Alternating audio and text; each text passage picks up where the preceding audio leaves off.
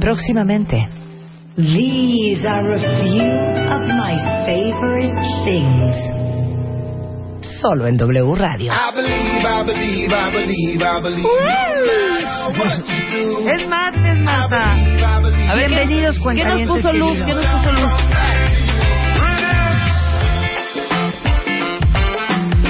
Es muy bonita, muy bien, bien lucecita. Muy bien animada, Adelante, muy prende. No, es, pa- es como para martes, estamos de acuerdo. Oigan, más adelante hoy viene Mario Guerra. No, van a amar el tema. Está buenísimo. Esperas demasiado de tu relación. Sí. Cuando estás esperando cosas que nadie nunca te dijo que iban a suceder. Y las grandes decepciones cuando uno tiene expectativas demasiado altas. Santo Dios. ¿Ok? Vamos a hablar de eso. Vamos a hablar con Elisa Quejeiro sobre Adán. El gran segundón. ¿Qué comes? Exacto. ¿Qué comes? ¿Qué comes, Unas goji berries. Luego me van a decir que soy yo la que no, estoy, comiendo yo soy la que Marta. estoy comiendo. Y vamos a arrancar con la queridísima Natalie Marcus, que hoy vamos a hablar para todos los que a cada rato, mira, yo súper ronca, se enferman de las vías respiratorias, se enferman del estómago, se les bajan las defensas, Herpes. les da tos, les sale herpes. Bueno, ¿cómo le hace uno para fortalecer su sistema inmune Bueno, o pues, tus defensas? En primero invierno. para ti, Martita, Ajá. que traes ronquera, necesito Sí. que llegues a tu casa hoy y hagas gárgaras de aceite de ajonjolí. Es, Ok. es ¿Cómo real. es eso? Ok. El aceite, el ajonjolí es omega 6 Ujú. y el omega desinflama, acuérdate. Ok. Como el artículo de moda de omegas de este mes. Entonces, llegando a tu casa, cómpratelo Ajá. en cualquier tienda naturista Apunten la receta, cuentavientes. o en el súper y haces gárgaras, por favor, de aceite de ajonjolí y luego te lo tragas un poquito para que te desinflame todas las cuerdas vocales y todo tus ¿Y dónde voy a comprar aceite de ajonjolí? Superama, cualquier súper, ¿De cualquier tienda naturista. Aceite de ajonjolí. Muchas gracias, odio. por preocuparte por mi salud. Por favor. Bueno, Bueno, luego vamos a hablar del entonces. sistema inmune. El A sistema ver. inmune es un es muy complejo. ¿Por qué? Porque acuérdense que está encargado de atacar virus, bacterias, hongos y es nuestra respuesta al medio ambiente es nuestro filtro. Si tenemos un sistema inmune deficiente, pues nos atacan lo que no queremos, no podemos responder ante una gripa, nos dura más tiempo, tenemos resfriados, puede acabar neumonía y muchas enfermedades. Y este invierno hay muchos cambios de clima, pero ¿qué hace que nuestro sistema inmune esté deficiente, Marta? Primero, nuestro factor más importante que baja nuestras defensas es no dormir, el insomnio. Tenemos que dormir, acuérdense, 7 a 8 horas para tener las defensas fuertes y poder combatir virus, bacterias, todo lo que nos rodea. Segundo, dormir. estrés. Manejar el No, estrés. ¿cómo? El estrés baja el sistema inmunológico y muchas veces no te lo baja en el momento. ¿No te ha pasado que viene un evento difícil y lo sacas adelante y a la semana caes con gripa? Claro. Entonces, en ese momento que están viviendo un periodo de estrés, vamos a decir cómo cuidarte. ok. Te- agotamiento físico y mental, un maratón, un triatlón, un, un exceso de trabajo y de repente viene el agotamiento y te da la gripa. Cambios de clima, cambios de aires acondicionados, depresión y sobre todo una alimentación inadecuada, falta de vitaminas, minerales, eh, aire contaminado, falta de ejercicio, todo eso hace vulnerable tu sistema inmunológico. Entonces, hoy vamos a dar consejos, shots y tips para subir tus defensas. Bien. Ok, ya saben que Natalie, que nunca la presenté porque siempre asumo que se acuerdan de todos los que vienen al programa, Natalie es nutrióloga funcional, que es diferente a una nutrióloga normal. Sí, porque- O sea, lo que Natalie hace desde hace 25 años... O sea, yo no te hago una dieta para enflacar o una dieta para subir de peso. No es una consulta de 15 minutos. Lo que hacemos nosotros llegando a bienestar es hacer una evaluación de ver cuánto nivel de antioxidantes tienes en tu cuerpo, tu reserva, con una máquina. Ver qué alimentos te están inflamando y causando acidez, reflujo, migraña o simplemente engordando. ¿Qué vitaminas y minerales te faltan con un aparato de acupuntura electromagnética? Y a través de varios escáneres y de tu historia clínica te damos un programa individualizado para, depende para qué. O para des- desinflamar tu intestino, o para anti-aging, antiedad, o para prepararte para un maratón. Depende lo que cada o para quien bajar de peso, O para bajar de peso. o para mejorar tu, tu piel tu pelo, la menopausia, la diabetes. O sea, es, es muy profundo lo que hace Natalie. Y encontrar la causa, ¿no? Claro, entonces hoy, ¿cómo y para ti y para tus hijos Vamos. construyes o reconstruyes tu sistema, su sistema inmunológico? Entonces- o que pudiste haber tomado antibióticos cañón. Ya tienes un hongo en la lengua Claro. o en la vagina o en Claro, el colon. Entonces, exacto. lo primero es, acuérdense algo, el 60% de nuestro sistema inmunológico está en nuestro intestino, nuestra flora intestinal. Entonces, si tú tienes mala flora, ¿cómo te das cuenta que tienes mala flora, Marta? Gases, flatulencia. Cuando estás muy pedorro, señores, les falta flora intestinal. Entonces, Ajá. flora, ruido, Gorgoreo en el estómago. en el estómago. Te inflamas cuando comes. ¿sí? Comezón en la vagina, Sí. puede ser hongo. Sí. Revisen su lengua con un espejo. Cuando tienen la lengua blanquita, ahí se ve como una capa de honguito, se llama candidiasis. Y es por abuso de antibióticos o falta de flora. Entonces, acuérdense algo, disbiosis es falta de vida y biosis es vida. ¿Qué le va a dar vida a nuestro intestino? Flora intestinal, probióticos, para que estemos fuertes y sellemos el intestino. Es nuestro mosquitero, para que no nos den bacterias, virus y hongos. Entonces, si acabando a sus bebés les dieron antibiótico, luego luego denle sinuberas en ampolletas, en gotitas, Claro. floratil, cualquier tipo de flora. De- Pero no de le den. Yakult y esos Claro. yogurts que traen, eso no sirve. Eso es azúcar. Denle flora verdadera. Ok. Luego, desintoxícate. Limpiar tu cuerpo de toxinas y alimentos ayuda a fortalecer tu sistema inmunológico, que eso ya saben que en Bienesta tenemos mil tips de detox que vienen en el blog y pueden leerlo. Bueno, y en MOA hay mil detox, en martadebaile.com hay mil detox, en revistamoa.com hay mil detox, en beniesta.com.mx hay mil detox. Hagan el que quieran. Tomar vitamina C todos los días ayuda a subir. Eso está cañón. Ahora, fíjense Sí. algo, el fumador, Marta, debería estar tomando entre 4 a Ajá. 6 gramos de vitamina C al día. Porque tú pierdes 2 gramos de vitamina C nada más de fumar. Entonces, si vives en México, fíjense, estamos de exposición a toxinas, radicales libres, contaminación, te oxidas simplemente de respirar. ¿Qué creen? La colágena de la piel, ¿de dónde se forma? De la vitamina C. Es precursor de colágeno. Entonces, la vitamina C no nada más va a ayudar a nuestras articulaciones y nuestro sistema inmunológico, nos va a ayudar a estar bellas, a no enfermarnos, Claro. a estar bonitas. Bueno, yo les conté un cuento. Yo una vez veo a un señor que se llama John Smith, a quien le mando saludos si está escuchando, y lo veo espectacular. Y le digo, ¿y usted cuántos años tiene? Y me dice, 89. No, no, no tienes una idea de la piel. Y le dije, ¿por qué tienes la piel así? Y me dijo, yo desde hace 30 años, todos los días, me tomo una cucharada sopera de vitamina C en polvo. Wow. Y no saben, cuentamientos, cómo estaba ese señor. ¿Saben que ayuda también al estreñimiento? Porque la vitamina C es laxante. Claro. Entonces, cuando te pasas, te ayuda al intestino. Lo que pasa es que uno toma vitamina C cuando sientes que te vas a enfermar o cuando estás enfermo. Entonces, diario vitamina C, que aparte es este hidrosoluble. Hidrosoluble, la eliminas en la orina. Y nunca ¿Cuántos tomen dos gramos gramos, al juntos, día? porque si tú tomas dos gramos en la mañana vas a orinar medio. O sea, realmente tu cuerpo absorbe uno y medio. Entonces vas a orinar medio, te vas a Entonces- desperdiciar. Entonces, uno en la mañana y uno en la noche para que absorban los dos gramos enteros. Nunca juntos. Ok. Divide la dosis. Ok. Ok, vitamina C. En la mañana, además, ayuda mucho a algo muy importante, la circulación. Cuando tenemos moretones, capilares rotos, faltan lo que se llaman los bioflavonoides. Los bioflavonoides, ¿saben qué es? La cáscara de la naranja. ¿Han visto lo blanquito del bagazo que le quitamos a la mandarina? ¿Qué creen? Eso es la circulación. Por eso cuando compras una vitamina C que dice with bioflavonoids, con bioflavonoides es eso, que tiene la cascarita, que es lo que ayuda a subir tus defensas. Entonces, compren vitamina C con bioflavonoides y háganse ahorita este invierno jugos de agua, de limón, de lima, de mandarina con la cáscara y el bagazo, el blanquito. Ok. Licúenlo con todo y eso para que mejoren su circulación, moretones, varices, capilares rotos, ¿ok? Lo vamos a fortalecer. Ok, Luego, tomar antioxidantes. ¿Por qué? Porque el antioxidante te ayuda a no enfermarte, a que tu célula esté fuerte, que no se oxide, que no se roben electrones y no se deteriore. Yo, por ejemplo, roto los, antioxidantes. ¿Qué significa eso? Que a lo mejor tomo un mes o dos resveratrol, que es el del vino, descanso, luego tomo hasta Xantín, luego descanso y compro vitamina A o betacaroteno, o vitamina D3, que ahorita vamos a hablar de ella. Entonces sí es importante que tomen un complejo de antioxidantes o que busquen rotándolos el semilla de uva, lo pueden conseguir en tiendas naturistas y tenemos hoy una promoción para ustedes, las del radio, para subir su Ok. sistema inmune, que incluye un paquete de antioxidantes. Ok. eviten los lácteos, muy importante. ¿No han visto estos niñitos que viven todo el invierno con moco Sí. y que van al pediatra cada rato y alergias y alergias? El, el- el lácteo genera mucho moco, mucho flujo. Eliminen los lácteos de su alimentación, van a ver la diferencia en sus bebés, no se van a dejar de enfermar. Es uno de los alimentos más alergénicos y productores de mucosa en todo el cuerpo, ¿sí? Ok. Ok, hagan una dieta antiinflamatoria. Acuérdense que la inflamación ataca tu cuerpo. ¿Qué es una dieta antiinflamatoria?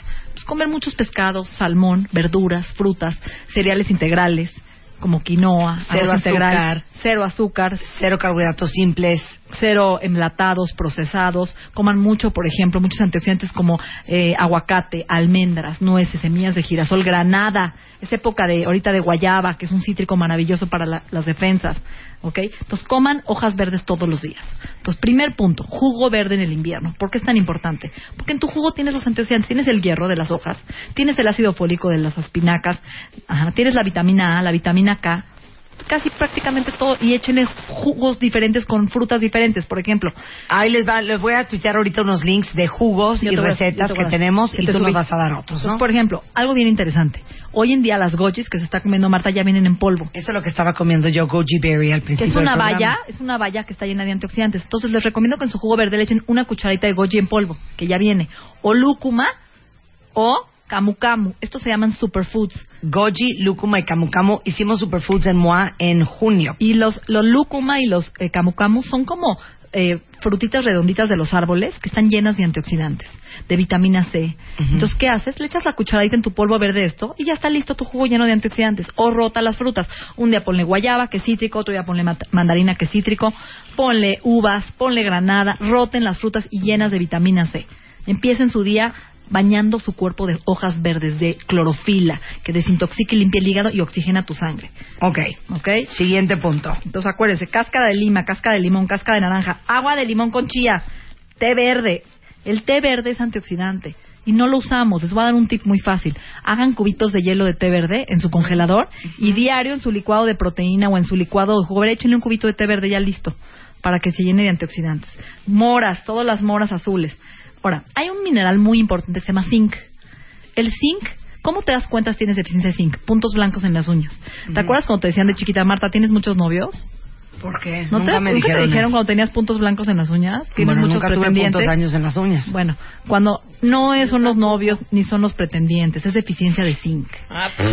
Y el zinc es un ¿en qué más se te nota que tienes deficiencia de zinc? El pelo se te abre, te enfermas mucho de gripas y alergias, la piel muy reseca y los niños no crecen, dejan de crecer. Tienen retraso en su crecimiento. Ok, básicamente nunca tuve zinc en mi sistema. en lo de crecer más que nada. Entonces, zinc, ¿de Hay un dónde doctor que se llama uno? Braverman, Eric Braverman, que es un genio que vive en Nueva York y hace anti-aging, y dice, cuando vino a México y vio la contaminación, dijo, todos los mexicanos deberían estar tomando zinc todos los días, por el nivel de estrés oxidativo que tenemos. Claro. Entonces el zinc ayuda a crecer a los niños. Ayuda, fíjense algo importantísimo, cuando eres viejito pierdes los sentidos. ¿Qué pierdes? Olor, sabor, sí, y audición. Claro. ¿Qué creen? El único mineral que previene que se te pierdan tus sentidos es el zinc. Entonces, si quieres oler bien Claro. y escuchar bien y Claro. que te sepa la comida, toma zinc. Ahora, ustedes para este momento han de estar diciendo, es broma. No es real. O sea, hay que meterse la vitamina Sí. C y... Sí. Natalie todas las mañanas echa un cóctel de pastillas, más su jugo verde, más esto, más el otro. Sí. O sea, Y por eso si no me da creen que va a ser un montón de cosas, sí, sí es un montón Sí, de es cosas. una forma de vida, ¿no? Así como Claro. la gente eh, se pone sus lentes de contacto o se pone su mousse en el pelo, yo me tomo mis pastillas. Es parte de mi rutina del día. Entonces, Porque estar fuerte. en tabletas. En tabletas y hay en gotas, en los dos. Ok. Bien importante. Acuérdense que... Y también, ¿dónde está el zinc? En el jengibre. Por eso es tan importante el jengibre. En la yema de huevo. En las sardinas, en las almendras y en el camote. Ya me acordé lo que me dijo Eugenia, mi hermana. Es que les tengo que contar esto, cuentavientes, porque Natalia es bien, bien envidiosa. El otro día estoy con Eugenia y le digo, ¿por qué traes la piel así? La piel de Eugenia de por sí es un lucero, pero era un sol. Y me dijo, es que un, me dio, estábamos en una cosa, entonces no podíamos hablar. Me dijo, es que me dio unas cosas, Natalie. Dije, ahora va a ver Natalie que no me la dé a mí. Y ya me acordé, le mandaste un té de jengibre con canela. Todos los días. Todos los días. Es que el Yo no sé qué onda, pero no sé cómo ¿Lo trae la piel, ¿eh? Te lo juro. Oye, yo a todos mis Ya jugos me de la acordé. mañana le estoy poniendo Jengibre. jengibre, cañón. Es una maravilla. ¿No? Bueno. Pica un poquito, pero pica de- un poquito, pero te vas acostumbrando. me encanta, ¿eh? Es una me maravilla. fascina. Pero ¿cómo se va a preparar? Y el jengibre, ¿sabes qué es digestivo? Te quita el dolor de, de estómago. Cañón. Sí, Pero a ver, ¿cómo se hace el jengibre? Entonces puedes congelarlo en trocitos y ya tenerlo congelado y echárselo a tu jugo verde todas las mañanas. Puedes ponerlo a hervir y tomarte el agua hervida. Entonces pones a hervir lo que tú dijiste. Pones a hervir los taqui- ¿lo ¿saben lo- la canela en trocitos? Pones los palitos de canela a hervir Ajá. con jengibre natural ya rallado y pelado y le pones un trozo de jengibre y pones tu litro de agua. Lo dejas hervir y te llevas esa agua todo Y el día estás tomando, y sabe delicioso. Y la canela es afrodisíaco y además regula la insulina, el azúcar, Sí. la glucosa. Ok, muy Entonces, bien, ya. Me voy a poner con el té de jengibre usen con canela. jengibre. El jengibre es antiinflamatorio, es bactericida, ayuda a muchísimas cosas en todos lados. Ok, importante, los gojis. Los gojis son unas bayas que están ricas en vitaminas y antioxidantes. Entonces, todo el invierno consuman gojis para prevenir enfermedades de gripas. ¿Pero dónde venden goji berries? En todas las tiendas naturistas ya las venden hoy, en Bienesta, servicio a domicilio. O sea, nuestras nueces y nuestras gojis. Exacto. Ok. Luego, vitamina D3. Hoy en día, cada vez oímos más de la D3. ¿Por qué? Porque la D3 es la vitamina que ya se llama prohormona. Es la hormona que regula el sistema inmunológico, que no te dé herpes, que no te dé virus, que no te dé artritis, o sea, te- que hace que tu cuerpo no te ataque. La D3 ayuda a la depresión también, seasonal depression, la de invierno, que mucha gente le da depresión por ahí de octubre, noviembre. ¿Por qué, Marta? Porque no hay sol. Entonces, cuando no nos exponemos al sol, nuestro cuerpo deja de sintetizar la vitamina D3 y eso causa depresión, baja de defensa. Entonces, todos los días, ahorita estaba platicando con Carmen y me platicó que hay estudios que demuestran que la D3 previene Alzheimer y demencia.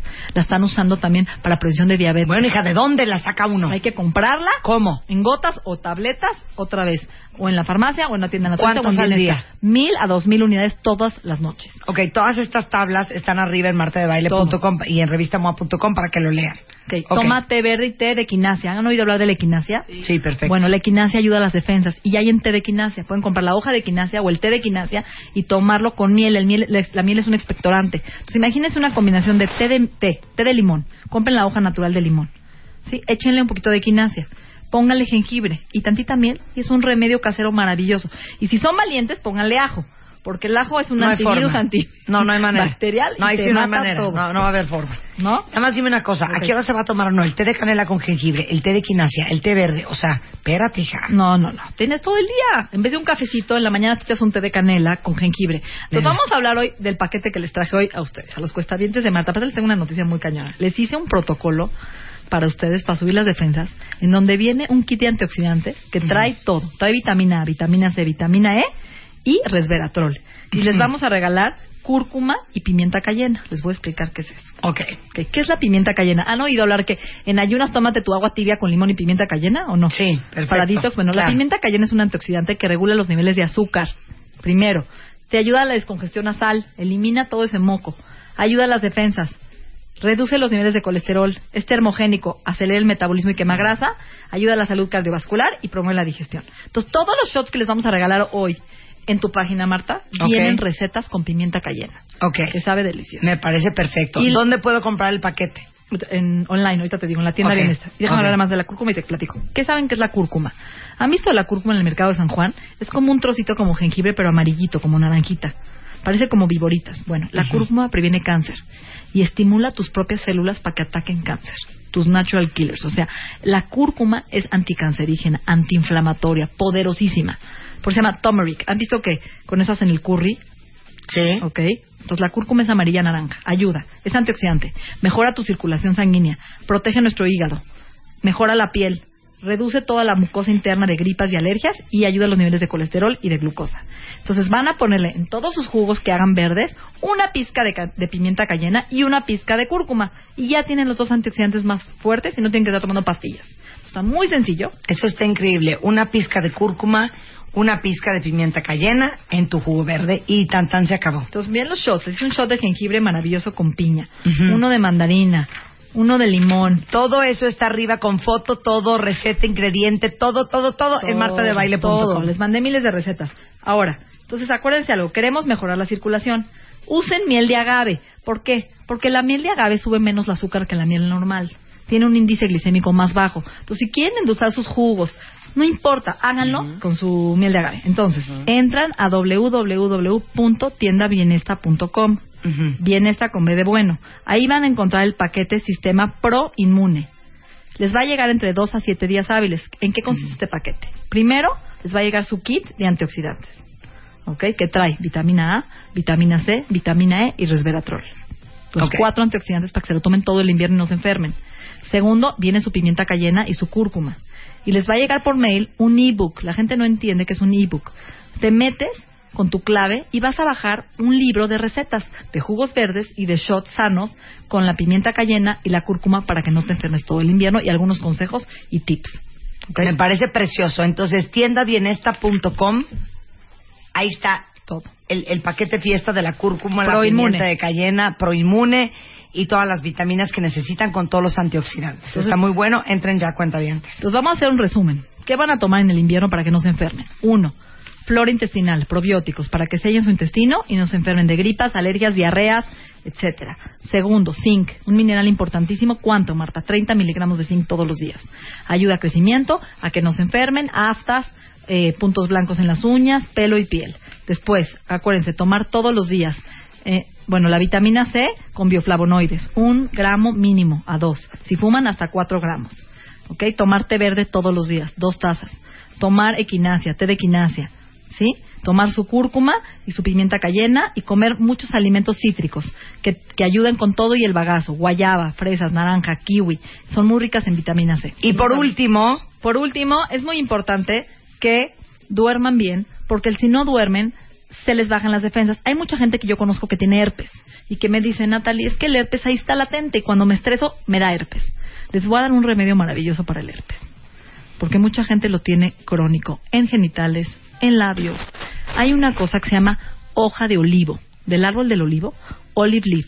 Yo lo vendo en Bienesta. Es un, es un suplemento, a veces lo pueden conseguir en Estados Unidos, no sé si en GNC lo venden, pero te tomas una cápsula diaria del aceite, de la hoja de, de olivo y no te da herpes, te lo tiene latente. Entonces, es bien importante. Porque hoja de olivo. Hoja de olivo. Qué bueno saberlo. Muy bien. Bueno, si ustedes ya les entró una angustia y una desesperación y quieren consultar a Natalie Marcus, por favor, la encuentran en Bienesta MX en Twitter, bienesta.com, arroba Natalie Marcus o el teléfono de tu consultorio. 52 59 14 14. Entonces no se prendan, no se pierdan esta promoción tan maravillosa para ayudar a sus defensas. No nada más es para sus defensas. Sabemos que los antioxidantes van a cambiar su piel, van a mejorar su energía, van a mejorar sus células. Estamos previniendo enfermedades y es bienestar. Estamos dándole bienestar a nuestro cuerpo todos los días. Te amo, Natalie. Yo Te ti- amo. Yo a ti, I love you. Dame cúrcuma, hija, dame cúrcuma. Hacemos una pausa, ya regresamos en W Radio. No se vayan, hay mucho más de qué hablar hoy. Ya volvemos. Continuamos. Continuamos. Conti- Continuamos. Marta de baile. Marta de baile en W. Escucha. Próximamente. These are a few of my favorite things.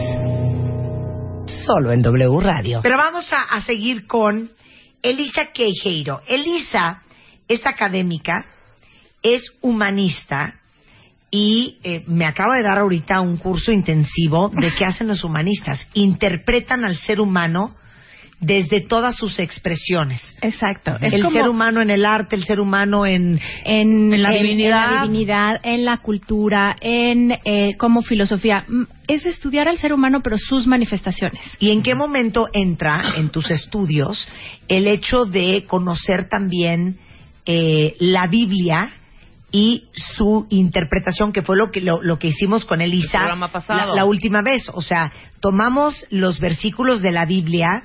Eh, ¿Cuál Biblia era? La Biblia. Reina Valera. La, La Reina, Reina Valera. Valera. eh, textualmente, Exacto. textual como si lo leeríamos textual, sin, sin ningún sesgo, sin ninguna subjetividad. Así es. Eh, ¿En qué momento entra el humanismo con el estudio de las interpretaciones? Porque hoy vamos a hablar de la figura de Adán. Tú te puedes no acercar- Adán González, Adán de Adán y Eva. Pero mira qué Pues, bonito el título. Adán, el gran segundón. el gran segundón. y vamos a ver por qué. Tú puedes tomar la Biblia y estudiarla como desde el punto de vista teológico y entonces eh, tener ese lado del humanismo de la Biblia. Pero también lo puedes hacer para hacer una comparación artística o una comparación literaria. Y irte al texto también como una fuente literaria más, que en el caso de Adán es lo que hoy vamos a hacer. O sea, si alguien ahorita pusiera los pies en la tierra No por primera vez fe. y lo pusiéramos a leer la claro. Biblia, ¿qué entendería de lo que está escrito exactamente como está escrito? ¿no? Exacto. Exactamente, es- esa es la idea. Sin sesgo, sin fe, sin... Y, sobre todo, ¿se acuerdan que vimos a Eva y todas las representaciones artísticas de ella, no? Claro. Eh, si culposa, no culposa, si sensual, si chiquita, si, si, si ya la mujer bien plantada. La empoderada. La empoderada. Eh, y ahora que tomamos a Adán, de pronto nos damos cuenta, arrancando desde ahí, desde la parte de cómo lo han tomado los artistas a lo largo de la historia, que hay una ausencia de Adán. Si tú buscas Adán solo, Adán nunca sale solo. no está solo. Sale en, en, eh, en la pintura más famosa en la que sí está Adán solo, es en la Capilla Sixtina con Miguel Ángel. Ahí tenemos eh, cuando Dios le da vida a Adán Y es cuando tenemos a Adán solo, pero si no, y ahorita vamos a platicar de, de esa pintura y de Adán ahí, ¿no? Pero pero así como podemos nosotros tener a Eva sola en muchísimas representaciones, y si están los dos juntos, el punto de fuga o el punto de atención en la pintura generalmente se va a ir hacia Eva. Sí, claro. Adán es como un acompañante ahí. Es Pudo un- haber sido Juan, ¿eh? Es un O Mario. acompañante. Sí, claro. Y esa ausencia, ¿a poco no muchas veces el silencio nos dice más que las palabras? Ajá. Esa ausencia en el arte también nos habla de cómo va a ser Adán en el texto mismo, que de pronto tenemos otra idea.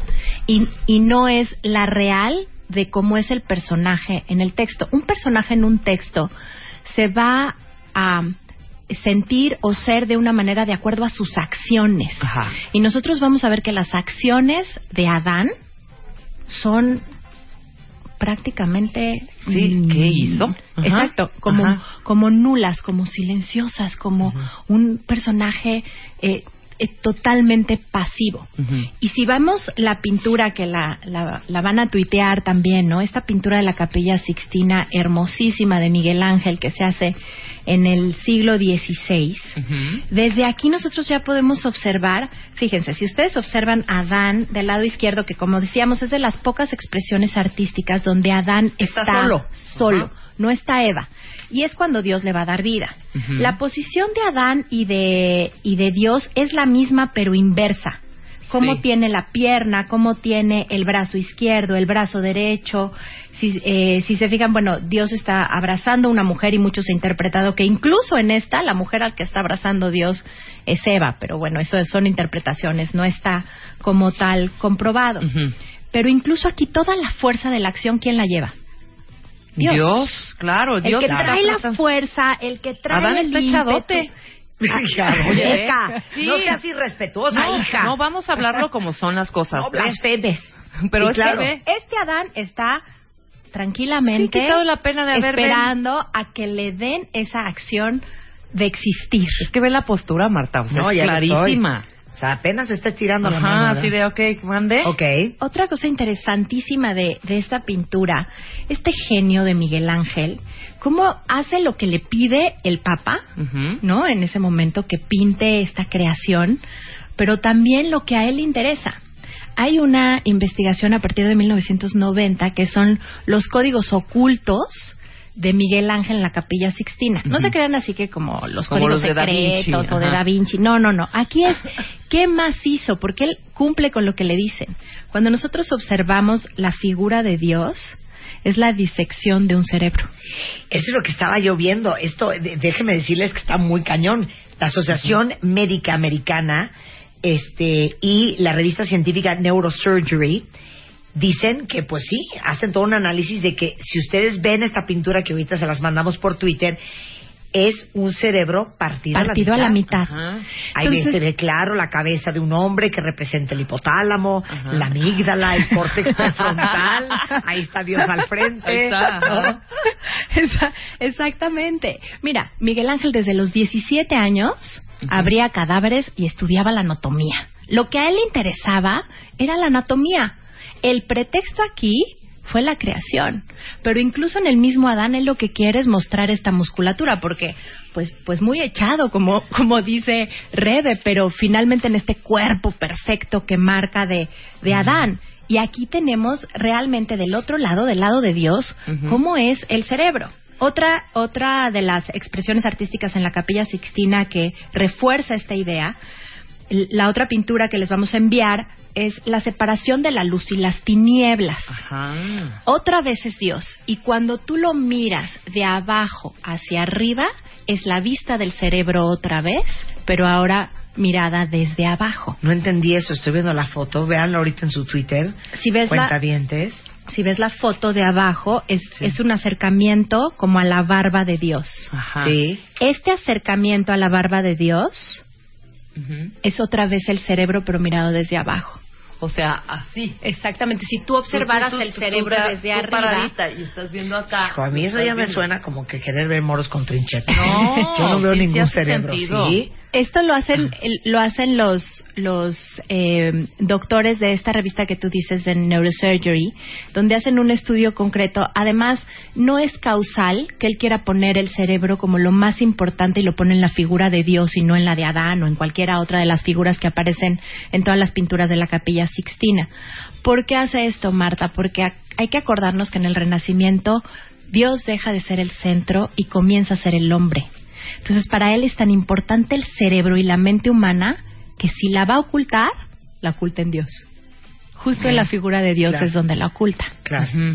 Y si nos regresamos en esta en la pintura anterior a la, a la postura de Adán, pues de aquí podemos entrar a lo que querían, ¿no? ¿Qué, qué- ver, qué pasa ¿quién con era Adán? Adán? ¿Quién era Adán? ¿Qué pasa con Adán en el, en el texto como tal?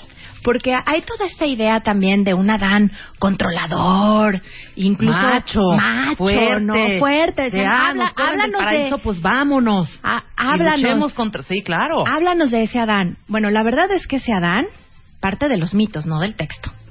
En el texto es un Adán pasivo. Y lo O va- sea, él no dijo, pásame esa manzana, hija. No. Yo le doy la por primer mordida, ¿no? No. No, no, no, lejos de eso, ni cuenta se dio que necesitaba mujer. El que, el que dice, no, pues no está bien que Adán esté solo, es Dios. O sea, sí, claro, vivía en la De- ignominia. de- desde ahí, ¿no?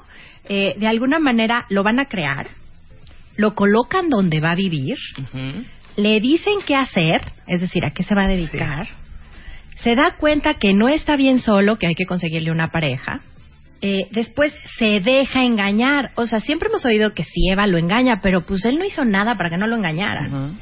Y luego le echa la culpa a Dios y a Eva de lo que él hizo.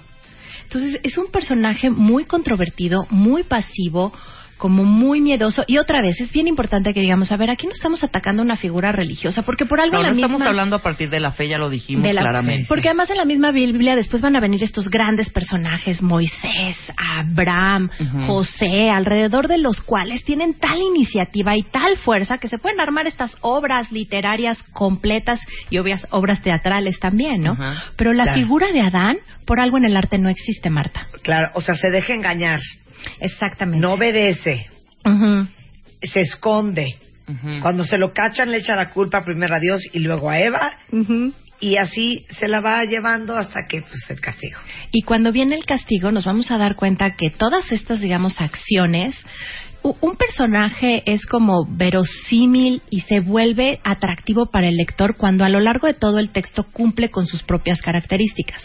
Y la verdad es que a Adán le tenía que haber ido como le fue, si nos fuéramos como, como personaje literario, porque también es el que va a recibir los castigos más fuertes. Y vamos a ver por qué. Porque el que recibe la prohibición no es Eva con Adán, es Adán solo. Eva ni siquiera había sido creada. Claro. Él la recibe antes. Entonces lo podemos ir, ir viendo eh, en, en los versículos. Bueno, ¿cómo, eh, ¿cómo crean Adán? ¿no? Bueno, eso sabemos que primero en el, en el capítulo 1, en el versículo 27, lo platicamos la vez pasada. Se vuelve un ser viviente hasta el capítulo 2, versículo 7, ¿no? Donde Jehová... Dice. Ajá, sí, tú, tú, Marta, Marta, No, Marta. tú, tú. Tú, le- tú léelo, tú léelo. Entonces Jehová formó al hombre del polvo de la tierra y sopló en su nariz aliento de vida, y fue el hombre un ser viviente. Exactamente. Eh, algo interesante, por ejemplo, es, vamos a hablar de todo el personaje, ¿qué onda con el nombre de Adán? Adán viene de Adam, que significa tierra en hebreo. Y nos hace mucho sentido porque, pues, Adán es tomado del polvo y va a ser este personaje eh, de hecho de tierra y a lo largo de todo el tiempo. Ahora. Dios habla de hombre todo el tiempo o varón. Adán no recibe su nombre hasta que él nombra a las criaturas. Esa es otra cosa que sucede. Llega Dios y le dice, a ver, aquí están todas las criaturas, ponles nombre a Adán. Ahí es cuando oímos por primera vez el nombre, El nombre de, de Adán. Antes no se menciona, hasta que él nombra a todas las criaturas. Él incluso es el que le va a dar el nombre a Eva. Y Eva va a recibir dos nombres, varona y Eva. Y ahorita lo, lo vamos viendo si quiere. Ok. Ahora, en el, en el versículo 2.15 Ujú. Ajá. dice, y tomó pues Jehová al hombre y lo puso en el huerto del Edén para que lo labrara y lo guardase. Sigue solo, no ha aparecido Eva. Aquí no ha pero es aparecido trabajador. Eva, Sí. pero es trabajador. Ajá. Porque algo que eh, eh, cuando estaba buscando todas las manifestaciones artísticas de Adán, me daba mucha risa que cuando buscas Adán solo, te salen todas estas gráficas de los libros de catecismo. Y Sí. se ve a Adán pues acariciando a León, ¿no? Pues domingueando. Domingueando, Sí, como haciendo nada. Sí, claro. Se saltaron esta parte que desde que lo ponen en el Edén, él ya labraba y guardaba el Edén. Era el señor del Edén, ¿no? Ok. Vamos a, eh, ojo, la prohibición solo lo recibió Adán. Ajá. Y viene este versículo 2, 16 y 17 que dice, de todo árbol del huerto podrás comer, más del árbol de la ciencia del bien y del mal no comerás, porque el día que de él comieres, ciertamente morirás. Aquí está, mira. Que decía, eh, eh, eh, es interesantísimo. ¿Qué tal yo? Me parece interesantísimo. Lisa decía la vez pasada que no había un solo árbol, que era lo que muchos pensábamos, ¿no? Que en el Edén era un árbol, era una manzana y era una serpiente. Había dos árboles, ¿no? Había dos árboles y la prohibición viene solamente sobre este árbol que es el del bien y del mal. Ajá. Si nos vamos a que es el Génesis 16 y 17, Eva va a ser creada después de este versículo. Entonces, Eva no está cuando está, se da la prohibición. Y podríamos incluso decir que después se juega teléfono descompuesto. porque claro. llega la serpiente después con Eva, ¿no? Recordaremos que, oye, entonces que no puedes comer de ningún árbol. La serpiente ahí está viendo si sabe o no. Y ella le dice, no, no, no es que no pueda comer de ningún árbol, pero de este no lo puedo ni tocar. A ver, Dios nunca dijo no lo toques, nada más dijo no comas de él. Y Eva le dice, de ese, ese no lo puedo ni tocar. Ahora, perdón, hija, ¿cuál es tu interpretación de puedes comer del otro, pero del árbol de la ciencia del bien y del mal, ¿por qué no podía comer? Si era del primero del que debería de haber comido. Además, no solamente eso, dice, y morirás. Claro. Y todos sabemos que comieron, y todos sabemos que nunca se murieron. Exacto. De hecho, una parte ahí fuerte es que la serpiente nunca engaña, porque la, la serpiente le dice a Eva, si tú comes de este árbol, no morirás. Se te abrirán los ojos y sabrás del bien y del mal. Además. Entonces, Pero, Sí, como pero una espérame, ventana pero a la ¿cuál era la realidad. lógica de Dios de que no comiera Adán de ese árbol de la ciencia del bien y del mal? ¿Por? lo que dice después el mismo Dios es que ya es como nosotros. Y para que no viva eternamente, entonces que no coma del otro árbol. Por eso viene la expulsión. O sea, otra vez, a ver, a ver, a ver, bara- ahora sí que barajéamela más lento. Ok, le- el árbol era el árbol de la vida, el árbol Ajá, eterno, sí. uno, y el otro el del bien y el del mal. Sí. Entonces, del árbol del bien y del mal le dice, morirás. Nosotros, sin irnos a más extra- interpretaciones, después nos damos cuenta que no muere y que sabe del bien y del mal. Las interpretaciones posteriores, por ejemplo, que veíamos también en la pintura de Eva, que son interpretaciones también orientales y que ven a esta Eva Kundalini, Eva se da cuenta que es un árbol bueno para comer y que está dispuesta a vivir con el bien y con el mal.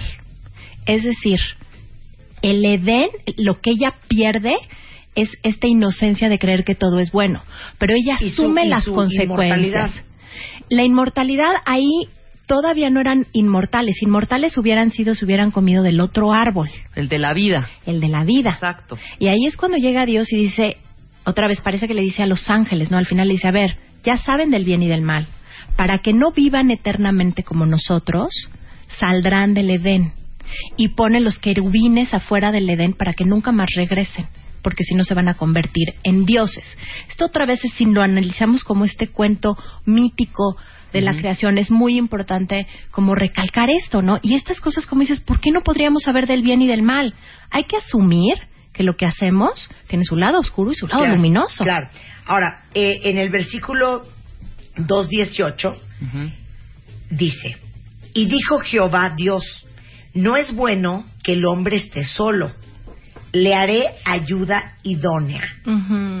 Y puso Adán nombre a toda bestia y ave de los cielos y a todo ganado del campo, mas para Adán no se halló ayuda idónea para él. Exacto. Dijo entonces Adán, esto es ahora hueso de mis huesos y carne de mi carne, esta será llamada varona, porque el varón fue tomada. Aquí es esta primera parte donde hablábamos, o sea, ni se dio cuenta que necesitaba novia. Sí. ¿No? O sea, Dios dice, no es bueno que el hombre esté solo. Le haré ayuda idónea. Y algo que es bien ¿Pero importante. para qué necesitaba ayuda? Pues, es una Ahora sí compañía. que si nada más vuelta y vuelta en el Edén. O sea, los ya no fueron que labraba y cuidaba, Los animales. sí. Pero, pero además esto es bien interesante porque ¿qué pasó con esta mujer después que se vuelve sumisa? Nunca fue creada la mujer para ser sumisa. Fue creada para ser compañera, que es una ayuda. Alguien que se empata A la contigo. par, a la par. A la Claro. par contigo. Y así es como dice, le haré ayuda idónea. El castigo de la sumisión viene después del pecado que lo vamos a ver también un poquito más adelante, que Dios le dice a, a Eva, a la hora que Eva recibe los castigos, le dice, tendrás dolor en las preñeces, dolor en el parto, y este Señor va a ser tu Señor, y tu deseo será de Él. A partir de esa interpretación es que se da este cambio como a la mujer Sumisa. sumisa, Controlada. que además le dice, exacto, controlada, sumisa, pero antes... Servil, perdón.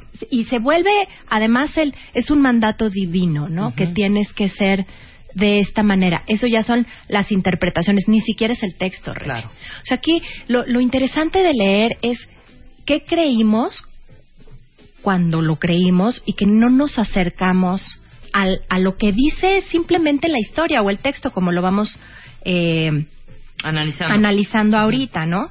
Y, y otra cosa que a mí de pronto ahí me llama la atención de lo que leíste, eh, Rebe, digo, perdón, Marta, es que, este, pues revisa todas las bestias del campo y a todo el ganado y todo, y no se encuentra ayuda idónea, o sea, como si de ahí fueran a encontrar a la mujer, ¿no? Claro. Y luego viene el famoso que eh, el sueño profundo y demás que le va a sacar la costilla y de la costilla va a salir. No, hija, a mí la platícame esa. Sí, historia. platícanos no, espérense, no, se nos está adelantando y ya de... Entonces llegaron los nietos. No, no, no, hija, no vamos ahí todavía. Entonces, Adán. Entonces, regresando del corte, nos va a explicar de dónde se hace Eva.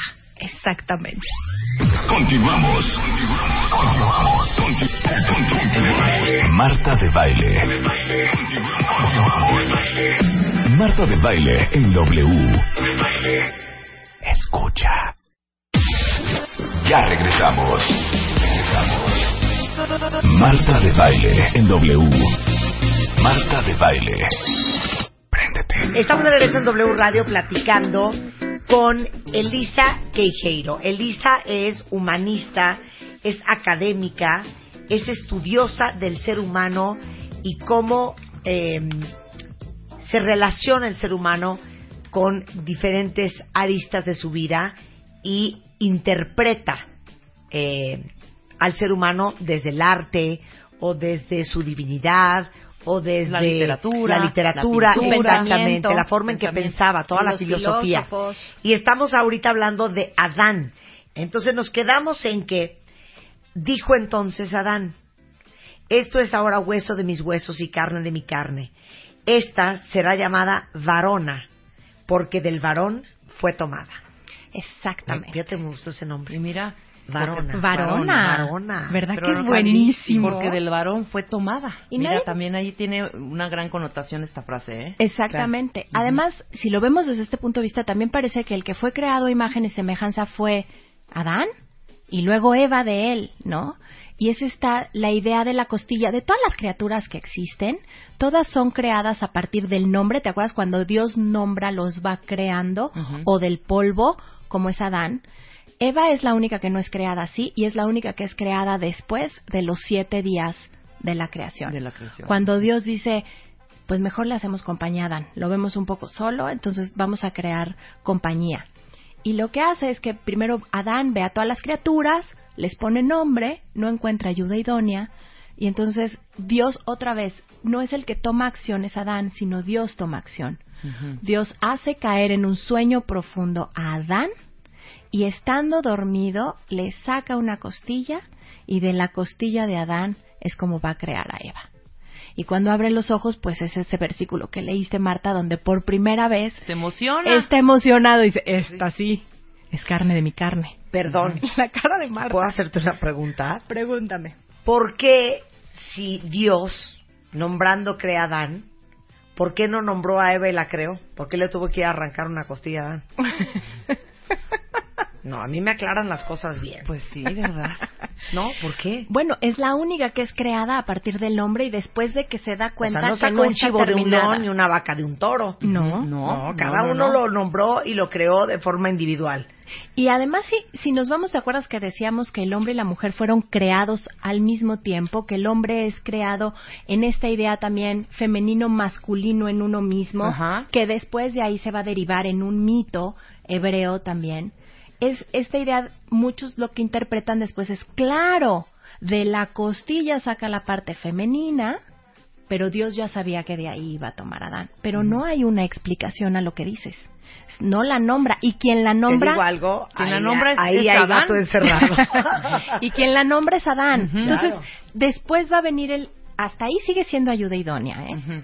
Después va a venir el Él es tu Señor. Él te nombró como Él nombró a todas las criaturas. Y aquí- Y la connotación claro. que se hace a lo largo de toda la historia y que las mujeres finalmente han sufrido y padecido y aceptado hasta decir ya no más, ¿no? Y ser la Eva de Michael Parks. Claro, que es ah, otra Eva. Claro, ahorita eh, estoy leyendo el capítulo 224, que es el versículo del matrimonio, que es donde nos lleva el diablo a todos los papás y mamás, porque dice, por tanto, dejará el hombre a su padre y a su madre, y se unirá a su mujer, y serán una sola carne. Pero ¿cuál padre y cuál madre? Es que ahí ni siquiera está. Este es el tipo de cosas que, por ejemplo, nosotros vimos ese versículo en todas las bodas. Sí, Y no sabíamos que está en el Génesis después de que Eva fue creada. pero pues ¿cuál padre y cuál, ma- Pues cuál hasta- madre? hasta ahí bueno, no ya vete el padre. ¿Cuál madre? Sí, ¿cuál madre? Ahí, ahí es despuesito de que, de que crean a Eva, es cuando viene este versículo. Y dice, bueno, entonces se van a ir de su padre y de su No, madre. Padre, ok, Dios padre. Dios Padre. Dios Padre, ¿Y la claro. madre cuál madre? Aquí No, está hablando de lo que ellos me- ya. Aquí me late es que estaba experimentando bien cañón, hijo. ¿De qué hablas? Sí, de, en este sentido, o sea, en este sentido experimentar a, ok, no veo hombre, veo mujer, ok, ya veo una mujer, ok, ahora boda, ¿sabes? O sea, en el... en el- No, hija, no. Yo estoy clavada El con punto es que van a dejar a su madre y a su padre. Aparte está hablando de Adán, porque dice, y se unirá a su mujer. Eh, dice, no, dice, después de que sale Eva y Adán la ve y dice, esta es carne de mi carne, hueso de mis huesos, después es cuando dice, por esto el hombre dejará a su padre y a su madre, irá con un hombre, ¿no? El hombre o la mujer, y se unirán en una carne como una vez fue carne Adán. Como, como Adán fue una sola carne, cuando tú te casas en el sacramento donde se dice este versículo, serás una sola carne. Exacto. No solamente Te eso, digo una cosa, la qué prohibición bonito del sería que lo viviéramos así. Pues Pero sí. no. Y no, do- do- 20 años de casados, luego te divorcias y lo ves en la calle y te das cuenta que ni lo conoces. Por eso lo que ha unido Dios, que no lo que separe no lo el hombre. separe el hombre. Sí, sí. Exactamente. Ah, y de ahí viene, o sea, aquí Pero viene qué bonito, como... qué horror, es que. Dios no nos unió, ¿eh? Nos No, no. nosotros. Pero Otra qué- cosa es que vayamos a horror. buscar su bendición. Y también de aquí viene la prohibición del divorcio. ¿Qué? O sea, tiempo después, si ustedes se dan cuenta, aquí viene matrimonio, pero también divorcio. O sea, la prohibición del divorcio va a salir de aquí y nosotros lo vamos a tener después en los, en los versículos del Nuevo Testamento. Por ejemplo, en Mateo 19:6 dice, así que no son ya más dos, sino una sola carne. Por tanto, lo que Dios juntó, no lo separa el hombre. Que te lo dicen Eso ahí en la... lo en- dicen en, la, las- en la, boda, en la iglesia, boda claro. también y eso se toma del Nuevo Testamento el, obviamente lo dicen los evangelistas citando a Jesús y de ahí viene la prohibición del divorcio eh, para las En la Iglesia iglesias Es- Católica. es- eh, no es que te lo prohibamos es que no puede ser porque eres una sola carne Claro. es, esa es la concepción no hay manera horrible, vete al 3.5, Pero les digo una cosa también. 3.6. Digo, por un lado, qué, qué, qué idea ¿Dónde más romántica, ¿no? De que después de haber compartido con una persona tanto en tu vida, después se vuelve un desconocido, por no decir hasta un enemigo. Ujú. Pero por otro lado, qué perverso y qué torcido pensar que somos uno mismo. Porque es que no lo Exacto. somos, güey. Tú eres tú, yo soy yo. Ujú. la individualidad Sí. no se Totalmente. pierde o no se debe de Sí, perder no se debería de perder. Lean Amor Mutilado.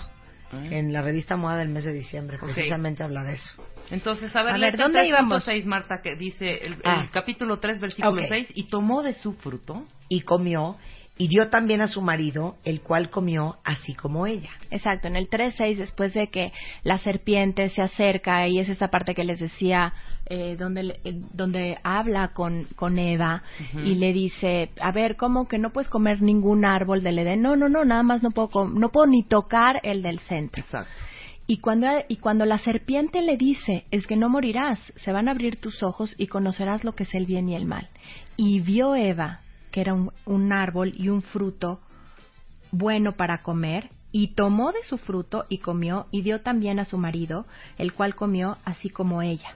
Aquí ni siquiera otra vez no hay acción de Adán. O sea, si nos regresamos a lo que estábamos hablando, que es un personaje en un en una novela en cualquiera, llámese o en una obra de teatro o así como Otelo en Shakespeare, Sí, bastante o- frágil. o aquí come, ok, y la Sí, la ¿Y prohibición, prohibición? o sea, si, si en realidad Eva estaba cometiendo un error y es esta ayuda idónea, pues hubiera sido, oye, de este no.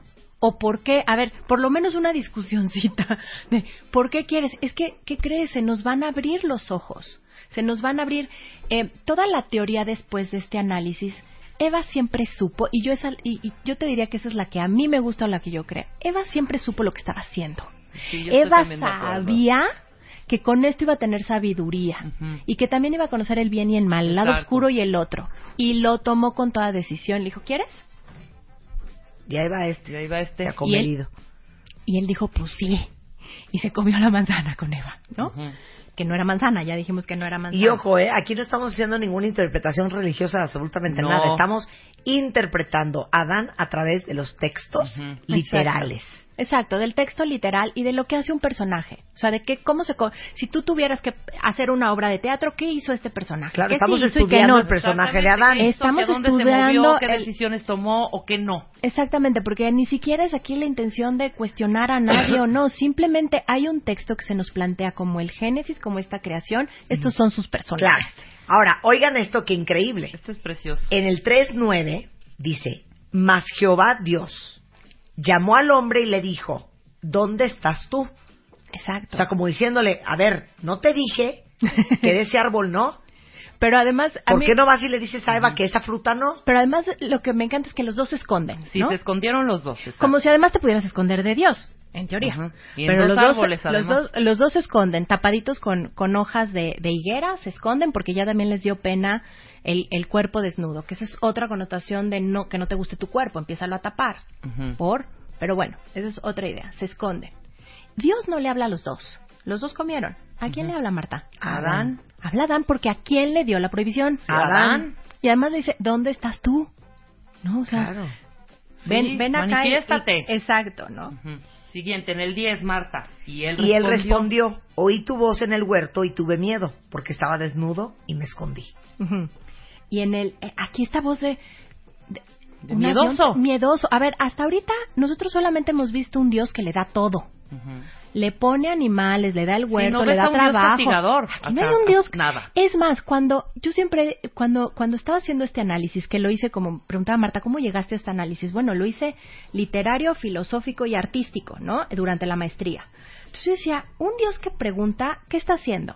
¿Está poniendo a prueba o le está dando una oportunidad? Ajá. A mí me gusta la idea de Dios De la diciendo de oportunidad. la oportunidad. Exacto. O sea, es un Dios que le dice, ¿dónde estás tú y qué hiciste? ¿No? O sea, ven, él ya lo sabe. Si es Claro. el Dios como está aquí planteado, pues él sabe todo. Claro, y ahora viene cuando el hombre responde. La mujer que me diste por compañera me dio del árbol y yo comí. Ve nomás el favor. chismoso. No, chismoso, Chismoso y dejadote. y dejadote, exacto, y dejado. No, pero además, o sea, le tiene miedo a Dios, pero es capaz de echarle la culpa. Sí, le echó la culpa a Eva, hija. ¿Sabes lo que esto significa? no, neta.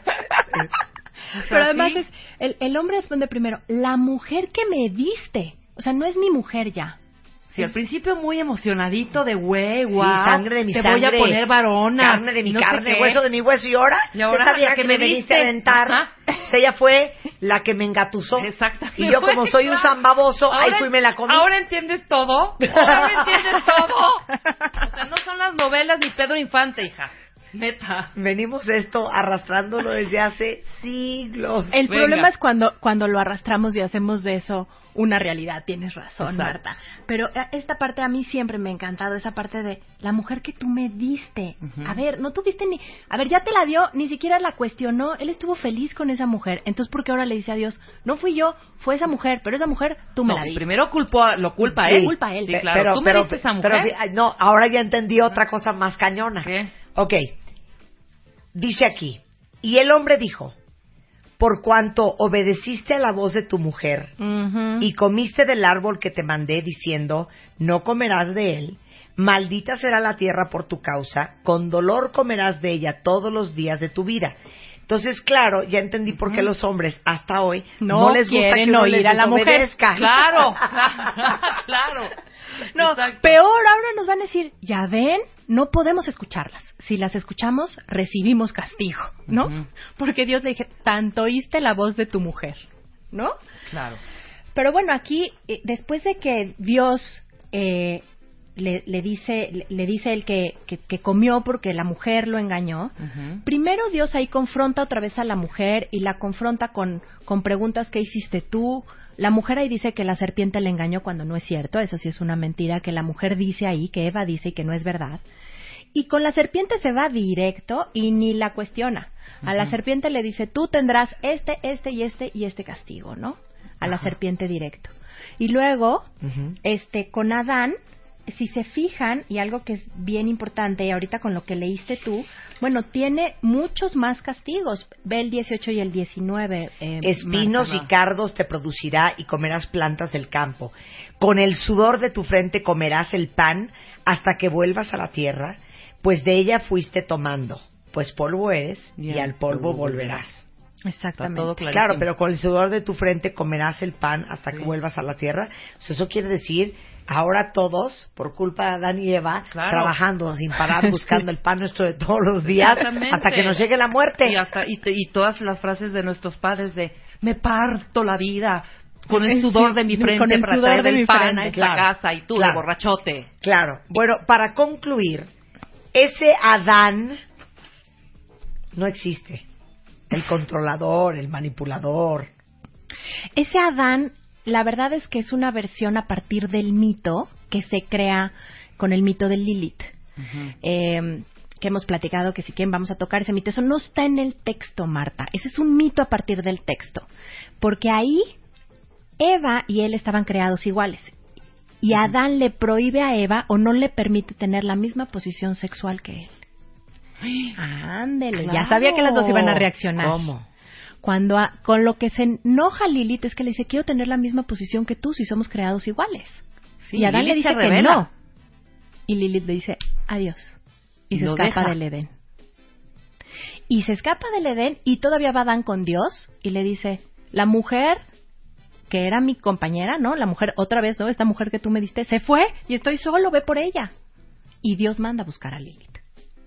O sea, ¿Y todo le resolvían a Adán, ¿eh? Todo Espérate, le resolvían. ¿y entonces? Entonces, esta idea del Adán controlador y que quería ser superior a la mujer, en realidad no viene del texto de la Biblia como ahorita lo vimos. Viene del texto del mito de Lilith, que es un mito muy interesante porque otra vez es lo que no se pudieron resolver con la Biblia, lo resolvieron con una historia que se crearon. Eso es un mito, una historia creada por una necesidad y una ausencia. Wow. Ustedes dicen si quieren hablar luego de ese Adán y esa Lilith. Ay, hablamos de Lilith, Hablamos de claro. Lilith. Muy bien, Lilith. Sí. Muy bien, Lilith. Bueno, si quieren encontrar a Elisa Queijeiro, ella está en arroba Elisa Kei, Por favor, muchas gracias. Q-U-E-I, cualquier cosa que le quieran preguntar.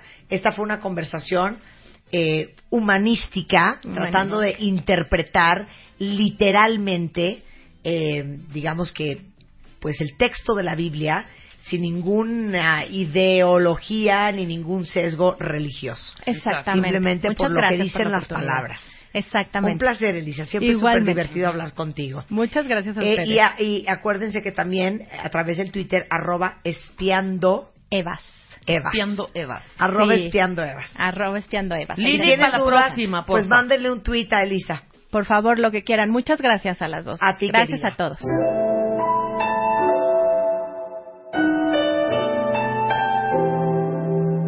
Próximamente, These are a few of my favorite things. Ya volvemos. De baile, baile. Marta de baile en W. Despierta. Estamos de regreso en W Radio y miren, justamente hablando de comida y de fibra, está con nosotros la doctora Ana Teresa Abreu, porque vamos a hablar de algo bien importante. Ana Teresa es gastro y es eh, especialista en función digestiva del Hospital Ángeles del Pedregal, nuestra gastro de cabecera, porque vamos a hablar del impacto que tiene la fibra en el estómago. Porque les digo una cosa, uno jura Que comes fibra. que comes fibra y es. está cañón la poca fibra que comemos. Así es. Prácticamente no comemos fibra y además no sabemos distinguir la fibra. Eh, cuando me mencionaron este tema, la posibilidad de, de platicar con el auditorio de fibras, es para nosotros un campo fértil, porque nosotros como médicos poco les decimos a los pacientes De la fibra. qué es lo que tienen que comer. Y curiosamente en el área de gastro, para nosotros es un elemento básico para que el paciente no esté estreñido, para que tenga salud colónica, para que digiera mejor los alimentos, pero además porque está ligado a algo de lo que hemos hablado mucho, que es la microbiota. Si tú comes una buena cantidad de fibra, vas a tener bacterias buenas. Entonces, fíjate bien, cuando decimos fibras, es bien común que pienses en hebras, en hilos, Perdón, a mí me Filamentos. fibra y yo lo primero pienso en tres cosas. tela. No pienso en All Brand, sí, Brand Flakes sí. y te voy a decir otra, y en Metamucil. Hasta no, ahí llego. esa es fibra sintética. Ok. Eh, entonces, aquí lo importante es que la gente diga, a ver, tengo que comer fibra y qué es fibra y cómo la puedo comer. Entonces, eh, existen muchos tipos de fibra. Existen fibras, este, básicamente voy a hablar de- hablarles, siendo médico, de las fibras dietarias, de las fibras que nosotros tenemos como seres humanos como un recurso de nuestra naturaleza en vez de hablar de fibras sintéticas o de industria farmacéutica. Aquí lo importante es que eh, esto que llamamos fibras son prácticamente gran parte del componente de algo que llamamos prebióticos, no probióticos, prebióticos. Estos prebióticos son el sustrato, que es la fibra, que entra en el intestino, que se queda ahí y favorece muchas cosas. La principal, que se desarrolle un gran grupo de bacterias buenas en el intestino, que son bifidobacterias, que digieras mejor los carbohidratos, que produzcas desde tu intestino ácidos grasos de cadena corta, que son ácido acético, butírico, propiónico, iso- isopropiónico, que te van a dar energía, vitalidad, salud, este, que disminuya tu tránsito intestinal. Cuando tú comes fibra, además de que haces volumen en la materia fecal, vas a disminuir el tiempo de tránsito. Ahorita hay muchos estudios en relación a que mientras menos tiempo tengas excremento en tu intestino, Dios de mi vida. Sí, yo sé que ya se fue el tema por otro lado, pero mientras menos tiempo tengas el excremento en tu, en tu intestino, menos riesgo tienes de desarrollar cáncer colónico. O sea, porque si tú comiste a la hora de la comida, Ah, no, estás sacando lo que a lo mejor comiste ayer o antier. exacto, Sí. pero si comiste entre menos fibra comas, ahora sí que menos vehículo para salir tiene la comida. Más harinas, tiendes más a estreñirte, o bueno, sustituyes este, estas fibras por otros elementos y tiende a estar más tiempo dentro de tu intestino. Dios de mi vida. Ok. Sí. ¿Qué más? Bueno, entonces, Baja el colesterol en sangre. Sí, bueno, entonces ya íbamos a hablar de fibras en particular y el- a lo mejor tu auditorio va a empezar a decir, a ver, yo tengo estas inquietudes y qué hay de la inulina. La inulina se ha ocupado por mucho tiempo en panadería, en industria alimenticia y realmente es una fibra dietaria orgánica obtenida de, de- de fructuosa, de, de frutas, que es buena. El único riesgo que hay de consumirla en exceso es que si la comemos a expensas de comer, este, por ejemplo, bizcochos o panadería o cereales, eh, a veces estamos también ingiriendo edulcurantes, conservadores, entonces lo ideal es consumirlo lo menos sintético posible. Ahora, otro tipo de fibra son las gomas. Por ejemplo, la gelatina que comíamos de chica tú y yo era verdadera gelatina, tenía grenetina. O hay otro tipo de goma que se llama agar. No sé si conoces el dulce, el dulce de agar, las Sí. estas. Esas gomas también permanecen más tiempo en el intestino y funcionan como fibras. Eh, Pero la gelatina de hoy en día ya está muy ya no es, de hecho ya no es grenetina, ya son otros elementos. Eso ya no, ya realmente ya no es grenetina. Entonces es- este aspecto es muy difícil eh, saber Pero hay otras fibras. Por ejemplo, tú no te puedes imaginar que puedes consumir prebióticos. Cuando la mamá está lactando, el bebito está consumiendo prebióticos de la leche de la mamá y que va dentro, o sea, y no, tú no ves ningún hilo, ni ninguna hebra, ni nada, pero finalmente su, su, su, su, ma- su manera de, de funcionar es esta. eh, justamente como un prebiótico. Lo mismo sucede con la cáscara de, la- de las frutas y con la ver- la- las verduras que comemos, se van a comportar como fibra. Entonces, estas son los fructooligosacáridos, oligosacáridos complejos, giloligosacáridos, fructans este tipo inulina, todo este tipo de, me- de, de- de- de elementos que tenemos en la naturaleza son los que nos van a dar salud. Ok, que no cunde el pánico. Ahorita eh, Ana Teresa está súper técnica, pero está muy padre que entendamos lo que es inulina y lo que es fructo ta, sí, ta. sí. Ahorita va a dar la lista de cuáles son los alimentos con más fibra y que debemos de consumir diario. Ok, Ok. entonces continúa. Bueno, primero, ¿cuánto debemos de consumir? Eh, esto lo hemos dicho varias veces en, en, eh, al auditorio. Lo ideal es que un adulto consuma en promedio entre 25 y 35. Ese es muy bueno. Pero tú puedes buscar en la literatura que un hombre, a lo mejor un hombre ad- adulto alto, debe comer hasta 40 gramos de fibra. Bueno, en niños hasta los 12 años se sugiere que se coma el doble en edad. Esto es, un niño de 3 años debe comer 6 gramos de fibra. Un niño de 6 años, 12 gramos de fibra. Un niño de 9 años, 19 18 gro- gramos de fibra. ¿Y cómo la calculamos? Sí. Eh, si nosotros tratamos de hacer un balance de lo que regularmente comemos como gente normal, podemos ubicar las piezas grandes de fruta y las piezas chiquititas de fruta. Entonces, por ejemplo, una manzana grande, sea roja, sea perón, sea verde, amarilla, del color que tú quieras. Sea Starkin, sea Roma. Eh, de la que sea. una manzana grande con cáscara, porque si la pelan se fue toda la fibra, tiene 4 gramos de fibra. Si tú te comes una Hija, manzana... nada. Nada. Una manzana al día, solo estás comiendo 4 gramos de fibra. O sea, y le estamos 21. apostando al mínimo, 25, claro. Entonces, si te comes un sándwich eh, que, que sea un pan integral, un buen pan integral va a tener 2 gramos de fibra cada hogaza de pan. Hija, nada. Si te comes el sándwich van 4, más la manzana 4 Van ocho. van ocho. Eh, si a eso le pusiste una capa de germinado al sándwich, le pusiste De un poquito de, alfalfa. de- de alfalfa, de germinado, entonces a lo mejor subiste dos gramos de fibra, van diez. Eso a lo mejor puede ser entre desayuno y colación. Sí. Si a la hora de la comida te comes una ensalada, por ración de ensalada más o menos va, varía entre 4 y 6 gramos de fibra. Ujú. Si te comes un, eh, un, ar- un arroz no blanco, sino integral o combinado con estos granos negritos, que es el arroz salvaje, Que amamos. que es, exacto, ese es el que tiene más fibra realmente. Entonces estás comiendo ahí 4 gramos de fibra. Nada. Nada. O sea, es que vayan haciendo la suma y todavía no hemos llegado a 25. Si te comes una barrita, te sugiero que le vo- voltees y veas, estas- porque hay mucha gente que te dice, es que yo me como todos los días una barrita de cereal. Sí, pero de la, oiga, pero la barrita de cereal tiene 2 gramos de fibra. O se puede ir de 2 hasta 8 gramos de fibra. Entonces hay que saber qué marca comprar y voltear y decir, a esta me conviene para mi, mi estilo de vida, además de que me gusta, pero sé que a lo mejor le tengo que apostar un poquito más a, a la fibra de, de, de- de lo que como en el día.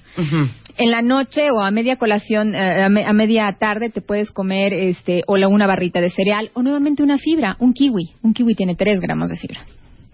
Sin, sin cáscara, por supuesto. Solito. Sí. Ahora, ¿qué es lo que más fibra tiene? en frutas. En frutas lo que más fibra tiene es piña. Una sola rebanada puede tener 2 gramos de fibra. Kiwi tiene muchísima fibra.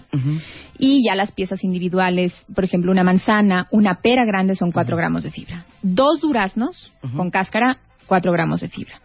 Más o menos unas ciruel- ciruelas medianas, en promedio, si comes 3, estás alcanzando 4 o 5 gramos de fibra. Sandía que tanto gusta. La hija. sandía realmente no tiene fibra. O sea, no tiene mucha fibra. Ah, ok, yo voy Se fermenta. especificando. Ok. A ver. La sandía. La papaya. La papaya no tiene nada de fibra, te laxa porque tiene papaína, tiene un azúcar que te, o sea, tiene un fructans. Lo que hace es que te laxa y la papaína jala un poquito de agua que se queda en el intestino, pero, no tiene fibra. Pero este rollo de que todo el mundo dice que, Es que la papaya- es una maravilla. Si te la comes con un poquito de granola o de salvado, claro que sí tiene fibra. Ah, claro, pero la papaya sola no tiene la fibra, papaya ¿eh? no. Perdón, para todos los que aman la papaya, cosa que no entiendo, porque he olido frutas que huelen a pie y Ay, la no papaya. inventes, a mí me encanta. No, yo no me como una papaya, ni de mi... Así no haya fruta, no como papaya. Bueno, Bueno. mamey sí tiene, por ejemplo, pero además el mamey no solo tiene fibra, sino que además tiene mucha, tiene sorbitol que Ok, te laza. aguacate. El aguacate sí tiene fibra, depende del tipo de, agua- de aguacate. Además tiene grasas monoinsaturadas, tiene eh, omega 3, Claro. por supuesto tiene otras grandes ventajas que lo catalogan en una fruta que tiene proteínas de alto valor biológico. Ya no salimos del tema de fibras, Sí. pero sí, por supuesto. Ok, a ver, ¿qué otra cosa tiene? A ver, las uvas. Ah, bueno, si tú te comes 10 uvas, 10 de buen tamaño, Sí. te estás comiendo de 3 a 4 gramos de fibra. 10, o sea, si tú le mandas a tu hijo de lunch 10 y tu hijo tiene 10 años, bueno, pues ya, ya de entrada ya tiene 4 gramos en el lunch más lo que se comió en el desayuno más, y no va a ser difícil, siempre y cuando tome agua. Ok, Porque pensemos en más frutas, cuentavientes. Eh, a ver, las fresas. Las fresas tienen mucha fibra. Ahí depende mucho del tamaño de la, del- de la fresa, pero sí tiene, sí tiene fibra. Te podría decir que en promedio una ración de 3, 4 fresas grandotas estás alcanzando 3 gramos de fruta. Las berries, un puñadito de cualquier tipo de berries tiene de hasta 6 gramos de fibra, de fibra dietética. No, te- no estamos contando kilocalorías para los cuentavientes, porque hay gente que piensa todo en kilocalorías. Aquí Claro. estamos contando gramos de fibra. Ok, mango. El mango tiene mucho azúcar, no tiene tanta fibra, aunque cuando lo comemos vemos que tiene a veces hilitos. Claro. No, el plátano tiene cero fibra. Pero es un excelente prebiótico porque lo que tiene es, es azúcar, estos, estos fructans o fructanos, que lo que van a hacer es que funcionen como prebióticos, pero no tienen fibra, fibra como tal. Ok, entonces número uno, piña y kiwi. Piña, kiwi, fresa, y de ahí yo me iría manzana, duraznos, eh, eh, pera. Ok. Este, sí, sí, sí. Ahora velas. vamos a otros alimentos que no son Verduras. Vamos con las verduras. Ok. En verduras, lo que tiene mucha fibra, realmente, eh, pensamos que la lechuga, pero no tiene tanta. Tiene más fibra, por ejemplo, un apio, una varita de apio puede tener hasta 3 gramos de fibra. O eh, espinacas, una ración de espinacas puede llegar hasta los 6 gramos de fibra. La lechuga eh, sí tiene fibra, pero en promedio tiene de 2, dependiendo si te comes una hojita de la orejona, este, 2 gramos hasta 4 gramos, dependiendo de la cantidad que Los te comes. berros. El berro tiene fibra. El berro, este, eh, Arúgula. berro, aru- eh, sí, la arúgula que es un tipo también como de lechuga, puerro, alcachofa, la alcachofa tiene muchísima fibra, pero es difícil de comerla. Muy. Eh, Muy cansado comer Muy cansado. pero qué rico. pero, pero eh, realmente sí tiene mucha fibra, por supuesto. Entonces las hojas verdes en general tienen mucha fibra. Sí. Pero verdes, verdes, no el verde de la lechuga romana o orejona. No, ma- acelgas, espinacas y todo va a depender aquí de la ración, pero en promedio por poquito que te comas te estás comiendo mínimo 3 gramos, mínimo. Es si que te comes entonces- una buena ración son de 6 a 8 gramos. Entonces hay que comer ensalada diario. Sí, por supuesto, ¿No? o verduras. O sea, que tú- verduras. Que tú, metas Ok, verduras. vam- vamos a lo más amable.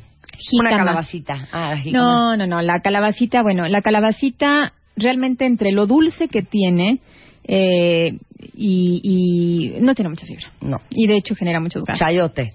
Chayote tiene mucha fibra. En promedio, un buen chayote grande, si te lo comes tú solita, te comiste 3 gramos de fibra. Uy. Sí. O sea, aparte me encanta, tiene muchísima fibra. Pero es gramos. una, un chayote, no, o sea, ni te sube ni te engorda ni nada y, y, y- y estás, estás bien. Ok, zanahorias, papas. Zanahoria, siempre y cuando, por ejemplo, con, eh, papa tiene muchos almidones, pero la zanahoria tiene una estructura muy curiosa. Si te la comes igual que el betabel, no cocido, crudo, estás comiendo de verdad un mayor porcentaje o gramaje de fibra. Pero si ese, si esa misma, este, ya sea la zanahoria o, la- o el betabel, los tubérculos, los hierves mucho, entonces pierde la consistencia de fibra y entonces te funciona más el azúcar a nivel intestinal como un óligo o fructoligosacárido. Ok, vamos con cereales. Ah, cereales, lo que tú quieras. Dime, una rebanada de buen pan integral, en promedio, dos gramos. El pan negro de centeno, que, o sea, que, que lo ves que Cinco está granos, sí. Exacto. Ese puede llegarte una sola rebanada a cuatro gramos de fibra. Ok, la avena. Avena tiene fibra. Si está cruda, tiene más fibra que si la cocinas, que si, está, si está cocida. Eh, salvado de trigo. También el salvado, en promedio, una cucharada te da, una sola cucharada te puede dar hasta dos gramos de fibra. Eh, arroz salvaje, ahí sí que el, tiene más el fibra arroz que el arroz blanco. tiene muchísimo más, en promedio tres Pero en cereales, ¿qué es lo que más fibra tiene? Trigo, trigo. Ah, en cereales de paquetes es variable, porque por ejemplo hay, hay cereales que pueden ir con, con arándanos, que pueden ir con pasas, y eso finalmente también te va a dar un plus en cuanto a la ración. Si lo que decimos así de manera muy superficial cuando la- hacemos una recomendación dietética es una taza de un buen cereal que además lleve a lo mejor este que tú le pongas un poquito de amaranto, que tú le pongas este salvado o que tú le pongas unas pasitas o ese, ese cereal que a lo mejor solito iba a tener de 5 a 6 gramos de fibra, puedes llevarlo hasta 10 gramos de fibra. Ay, hay un cereal que es una locura. ¿Cuál? ¿Han probado Basic Four? Ah, sí, ¿cómo Amo no? Basic El morado, sí, Y amo el extra, sí. que tiene arándanos. Y que tiene arándanos y tienen pedacitos de, de, de almendras. Las semillas, o de eso no hemos hablado, las A ver, semillas, semillas. Almendras, nueces, cacahuates, además de que tienen, son ricos en grasas monoinsaturadas, en omega 3, son muy buenas proteínas de alto valor biológico. La cascarita nos da mucha fibra.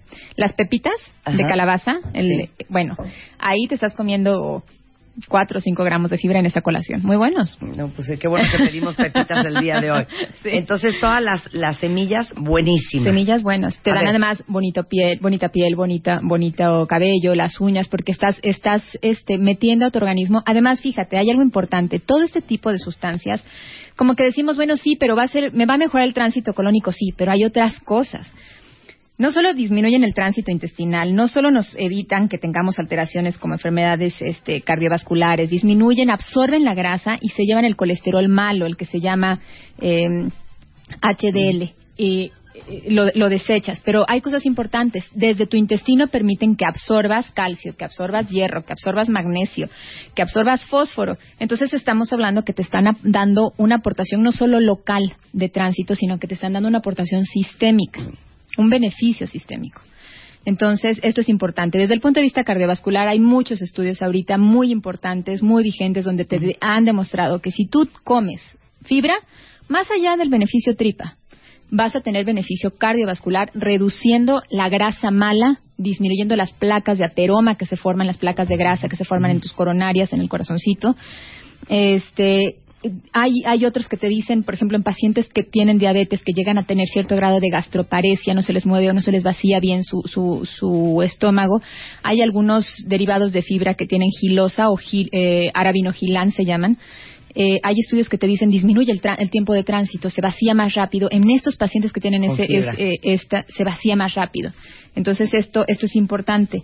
Hay estudios en diarreas del viajero, en diarreas por antibióticos, en enfermedades cardiovasculares, en absorción de minerales, en modulación inmunológica, en cáncer, en enfermedad inflamatoria intestinal.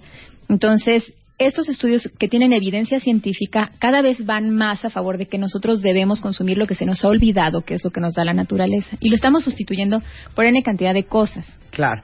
Déjenme decirles que les acabamos de subir a martadebaile.com la lista de muchísimos alimentos y cuántos gramos de fibra tiene cada uno para que lo vean. Tenemos eh, cereales, tenemos eh, semillas, tenemos verduras, tenemos Frutas, frutas, verduras. para que vean la tabla de cuánta fibra tiene qué, ¿no? Sí, perfecto. Ahora, yo quiero hacerles la mía más fácil, pero no estoy segura que la doctora nos vaya a dar permiso. ¿De qué? Para los que comemos muy mal. Sea, que, que comes a veces y a veces no te, no te dan ganas y te saltas comidas y que de veras la ingesta de, de fibra está muy frágil. ¿Das permiso de que coman fibra sintética? Sí. Sí, pero no es lo ideal. Ok. Sí, no por supuesto. ideal. No es lo ideal, pero sí, sí se vale. O sea, finalmente, ¿qué es lo que necesitas? Una salud colónica. Pero entonces, ¿quién toma metamucil?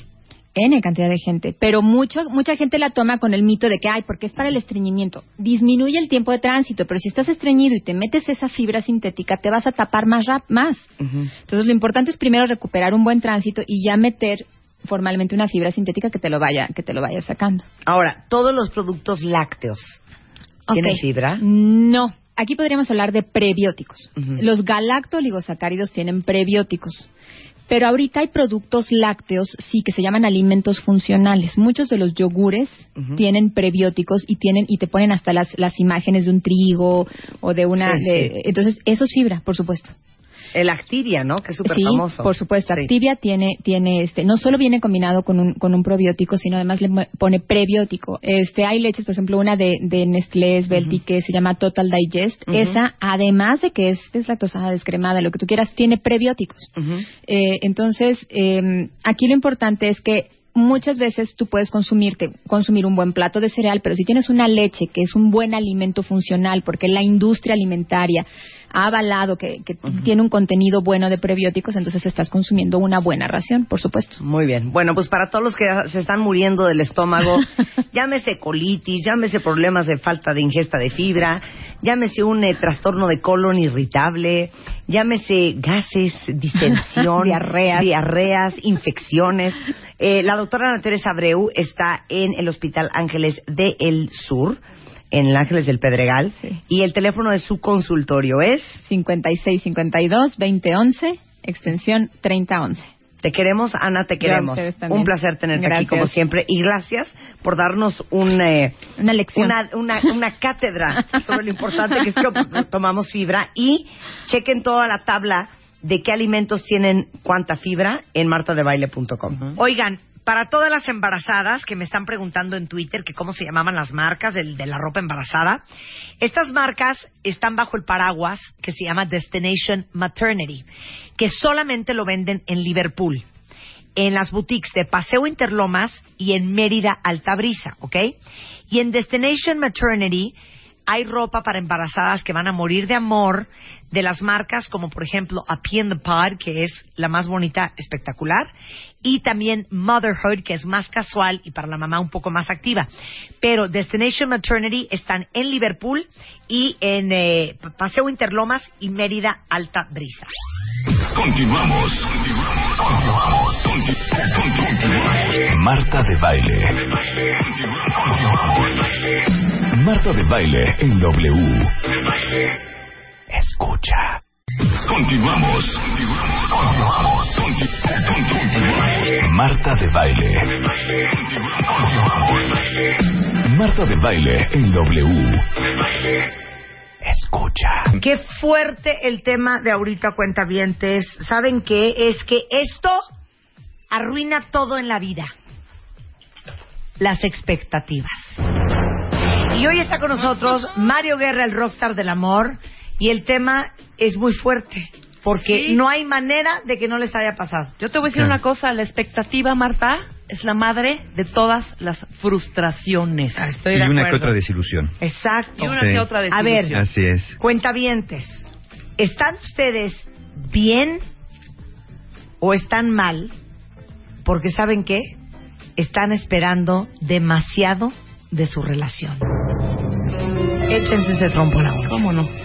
Todos tenemos expectativas en las relaciones. Es imposible no Es tenerlas. imposible no ¿eh? tenerlas. Eso de aquel monje que decía, mientras que tú no tengas expectativas, todo va a fluir. No, es, es imposible no, tenerlas. No, no, se puede. Aquí la idea es que sean expectativas más realistas y no que le pidas a la relación, a la otra persona, que te cumpla todos los caprichos, deseos de la infancia, donde siempre soñaste una pareja que te amara, que te quisiera, que te respetara, pero que el- tu pareja se haga cargo absolutamente de todo, que tú lo más sentado viendo pasar la vida y que todo ocurra de manera eh, fantasiosa a tu alrededor y, y, pues ahí la cosa no va a funcionar porque tu pareja también es otra persona que también tiene Claro. sus propias necesidades, deseos y lo que vas a hacer es que te vas a poner en un gran riesgo de desilusión y desencanto cuando pones Ajá. demasiado, cuando esperas Claro. demasiado de tu relación. Ok, que pero vamos a enumerar en algún momento esta conversación qué es esperar demasiado. Sí, claro, va- vamos, vamos a ver qué, qué cosa es esperar demasiado. Eh, eh, esperar demasiado no solamente involucra la satisfacción que crees que obtienes a través de tu relación o de tu pareja, sino que además de manera inconsciente implica la evaluación que haces de la calidad de la relación, del valor que tiene esa persona para nosotros y si la pareja está a mi altura o no está a mi altura del compromiso que tengo. Es decir, uno empieza evaluando cómo estoy, pero después uno empieza evaluando y diciendo, no, es que mi pareja no me llega, no me cumple las expectativas, no es quien yo pensaba, ¿no? Creo que tuvo buena entrada, pero a la mera hora pues se desinfló. Entonces, poner estas demas- demasiadas expectativas, pues sí, eh, van, a, van a ocasionar, eh, todas, como dijimos, estas desilusiones. Claro. Ahora. ¿qué pasó? ¿Qué nos dice la ciencia? Hay una investigación. A ver. Este mismo año, en 2014, salió publicado en el Journal of Family and Psychology un estudio que hizo el doctor Sivan George Levy, donde buscó medir la relación entre las expectativas depositadas y la satisfacción obtenida en personas que tenían más o menos 30 años de relación Y dijo el doctor... 30 Gor- años, Dijo el doctor Gordon Cristo. Levy, no lo puedo hacer con jóvenes que están empezando porque lo que me va a dar son puras expectativas y no sabemos si se cumplieron o no. Claro. Pero en cambio con personas de 30 años de relación y que eran que personas más o menos en promedio de 50 años de edad, les dijeron, a ver, comparado con lo que esperabas, con lo que tuviste en tu relación, ¿cómo te fue? ¿Te fue bien? ¿Se cumplieron o no se cumplieron? ¿Dónde estás más decepcionado? ¿Dónde te sientes más feliz en, en esto? ¿Qué encontró? Bueno, encontró que hay cuatro tipos de personas de acuerdo a las expectativas que ponen en una relación. Ahorita quiero que ustedes me contesten. Los que están en una relación de pareja, del 1 al 10, ¿qué tanto se han cumplido sus expectativas? ¿Sí? Y contéstenlo para ustedes. Si muy bien, 10, díganme del 1 al 10, ustedes en su relación, ¿qué tanto se ha cumplido todo lo que ustedes esperaban de esa relación? Ahorita que les explique los cuatro tipos de personalidades, les vamos a hacer un pequeño test para medir el nivel de expectativas en su relación. Au, chale. Y les vamos a decir, según su calificación, si están en el mejor escenario o en el peor escenario posible. Entonces, ¿qué encontró la ciencia en esto? Bueno, cuatro tipos de personas. La primera, personas con expectativas muy altas. Es decir, aquellos que esperaban demasiado acerca de lo que su pareja o relación podía darles, pero que se mostraban constantemente insatisfechos con la relación porque obviamente no les llegaban. No Estaban- hay quien te pague esas facturas. calificaban a su pareja como decepcionante. Y no solamente a su pareja, sino también eh, en, en sí mismo toda la, la parte de la relación. Pero qué cañón, porque puede ser que sí tengas una pareja decepcionante o puede ser que tu pareja no sea decepcionante. Y tus que el problema son tus Claro, expectativas. estas personas de expectativas muy altas no se cuestionaban sus expectativas, estaban, distorsionadas. Les decían, mi pareja me decepcionó. El segundo tipo de personas, dice, son personas con expectativas muy bajas. Estas personas encontraban que su relación o su pareja eran como tan decepcionantes que ya no esperaban nada de ellas. O sea, ya, ya de, de- de an- antes decían, nadie me llega. Ya se dieron por vencidos. No hay nadie de mi altura, Ah. ¿no? Entonces dejaban de prestar atención a cosas que efectivamente aportan a la vida personal. Decían, no, o sea, nadie, nadie me llega. Nadie es suficiente Qué para mí. grueso, porque de eso también hay mucho, de que das todo por hecho, de que todo te parece que es lo mínimo indispensable. Oye, pero es un tipazo. Bueno, pues solo faltaba que no fuera, ¿no? Contradice un poco lo que decimos, pero aquí lo explica el doctor Gordon Levy. Dice, personas sin expectativa alguna. Estas personas sí tienen expectativas, pero dicen no tener expectativas. De alguna manera, por algún tipo de máscara social, dicen, yo no espero nada de nadie, lo que me den está bien. Pero son personas que se meten en relaciones zombies, que parecen estar vivas pero están muertas. Porque no importa lo que hagas, como no esperaba nada, te dice, ah, órale, qué padre. Y si haces algo que no le gusta, dice, bueno, ni modo, no, no pasa nada. O sea, como los pongas, se quedan. Dicen, al fin que ni tenía expectativas, Cómodamente anestesiados. anestesiados. Y viene el cuarto elemento, la cuarta personalidad, que dice que son las personas que se sienten sin el derecho a tener expectativas. Ah, caray. Estas personas que se venden la idea de cada persona es libre, cada persona es dueña de su vida, yo no puedo pedirle nada a nadie, Claro. esta persona que haga lo que quiera, todos somos seres independientes. Demasiado Claro. New Age, ¿no? Eh, Vamos a llamarlo así. No necesito nada de nadie. Exactamente. Tienen necesidades y expectativas como cualquiera, pero no se sienten con el derecho de expresarlas, porque sienten que estarían invadiendo la privacidad o la intimidad. Son demasiado Sí, claro, claro, que eso ya es... No, eso sería demasiado demandante de mi parte. Exacto. Eso sería muy needy, muy high maintenance de mi parte. Estas personas en realidad pueden tener muy baja autoestima, parecen muy respetuosas, pero en realidad en el fondo sienten que no merecen recibir nada de su pareja. Claro. Por eso se muestran tan respetuosas para no decir, ¿sabes qué? Este, pues no me merezco nada. O el clásico, ¿sabes qué? A mí no me gusta deberle nada a nadie. Por eso no le pido nada. Ay, qué horror, ¿no? Y eso es estas mentira. personas gusta se convierten en personas anuladas que a nadie sano, nadie sano quiere estar con una persona anulada, con una Claro. persona que no te pide nada, que te dice que pues no, no, no te puede demandar y que lo que tú quieras darle está bien. Vamos a hacer test. A ver, cómo venga. andan. Este test tiene cuatro partes. Entonces van a calificar del 1 al 5. Lo que ya la frase que yo diga, qué tan de acuerdo están con esa frase. O sea, Uno es nunca y cinco es siempre, Ok. ¿no? o sea, en veces es un 3. Exactamente, ¿no? Ok. Casi siempre es un 4, Sí. casi nunca es un 2, Eh, sí. a veces es un 3. Sí. Uno es nunca, 5 es siempre. Ok. ¿Sale? Ok. Vamos con la primera subescala. Ujú. Estoy frecuentemente preocupado pensando si mi pareja es suficientemente buena para mí. Nunca te pasa, siempre te pasa, a veces te pasa. Uno al 5. Del 1 al 5. Uno nunca, 5 siempre. Le repito eh, esta, esta primera. Estoy frecuentemente preocupado pensando si mi pareja es suficientemente buena para mí. La 2. A veces siento que mi pareja no es suficientemente buena para mí. La 3. Estoy obsesionado con los defectos de mi pareja. La 4. Cuando mi pareja me hace sentir frustrado, pienso en terminar la relación. Sí, pero eso, eso es otra Sí, enfermedad. ya, güey, ya. Sí, no, ¿Sabes pero, qué? pues, Ahora sí ya me quiero sí divorciar, Sí. ¿no? O sea, llegaste tarde, sabes que ya me voy. Ahí va Sí, la no. 5. Ok. Cuando mi pareja me hace sentir frustrado, empiezo a pensar en tener mejor otra relación con alguna otra persona. Ándele, cuenta La 6. Ajá. Cuando mi pareja me lastima, de inmediato me invade una sensación de desconfianza. O sea, ¿cómo? Sí, me, me, me, me dice que soy un tonto, Sí, me insulta ya, y ya, ya, ya no me quiere. Se empieza a su pensar, ya no me quiere, ya no me quiere, ya la relación valió gorro, ya, ya no, ya no es la persona de antes, ya me trato mal, ya, ya me besó el diablo, ya no O me va a querer. sí, cuando algo, algo no te gustó, ya te empiezas a mal viajar. Empiezas a mal viajar. Te empiezas a mal viajar. Piensas que ya todo valió, que ya todo tronó. Sí. ¿Ok? La 7. Frecuentemente siento que merezco más de lo que recibo en mi relación. Y la 8 de esta primera parte dice, en mi relación algunas veces me invade una especie de furia que difícilmente puedo sentir en cualquier otro momento de mi vida. O sea, ¿cómo? O sea que nadie te pone más furioso que tu pareja. sí, nadie ¿no? te pone Algunas peor. veces, Ok. ok. ¿Sí? Nadie te pone más furioso que tu pareja. Algunas veces, o sea, ¿qué tanto? Ahora, de ahí pongan Ya. una rayita porque después van a sumar puntos. Ok. O si ya son rápidos, súmele ahí. Vamos con la escala 2. Ok. Que esas son nomás cuatro preguntas, cuatro cuestionamientos. Venga. La 2 dice, ahí va la primera de la 2, de la segunda parte. Son cuatro partes. Dice, tengo altas expectativas hacia mi pareja. Ah, ¿qué es eso? Eso está muy general. Sí, está muy genérico. Espero mucho de mi pareja. Espero. O sea, ¿qué? Espero Dame que me dé felicidad, que- espero que, sea siempre todo lo fiel. que yo, ah, todo lo que quiero, todo lo que he tenido en la cabeza. Que me llene mis Que vacíos. tenga Ah, lealtad, que te llene eh, tus vacíos, fidelidad, que, te lleve que sea flores, divertido. todo- exactamente. Que me patrocine. Quiero que, mi pareja que sea la mejor, la mejor, no una Sí. pareja, la mejor pareja. Eso se refiere. Si nunca ponle uno, si siempre ponle cinco. Y lo que venga en medio, si es a veces o no. La dos. Espero que mi pareja me entienda sin tener siquiera que explicarle nada. La tres. No puedo renunciar a las expectativas que tengo hacia mi pareja en mi relación. Dígame lo que me digan, no voy a renunciar. Yo tengo esas expectativas y no estoy dispuesto a bajarlas, no estoy dispuesto a negociarlas. Y la última de la segunda parte. Espero que mi pareja sea atenta y aplicada conmigo.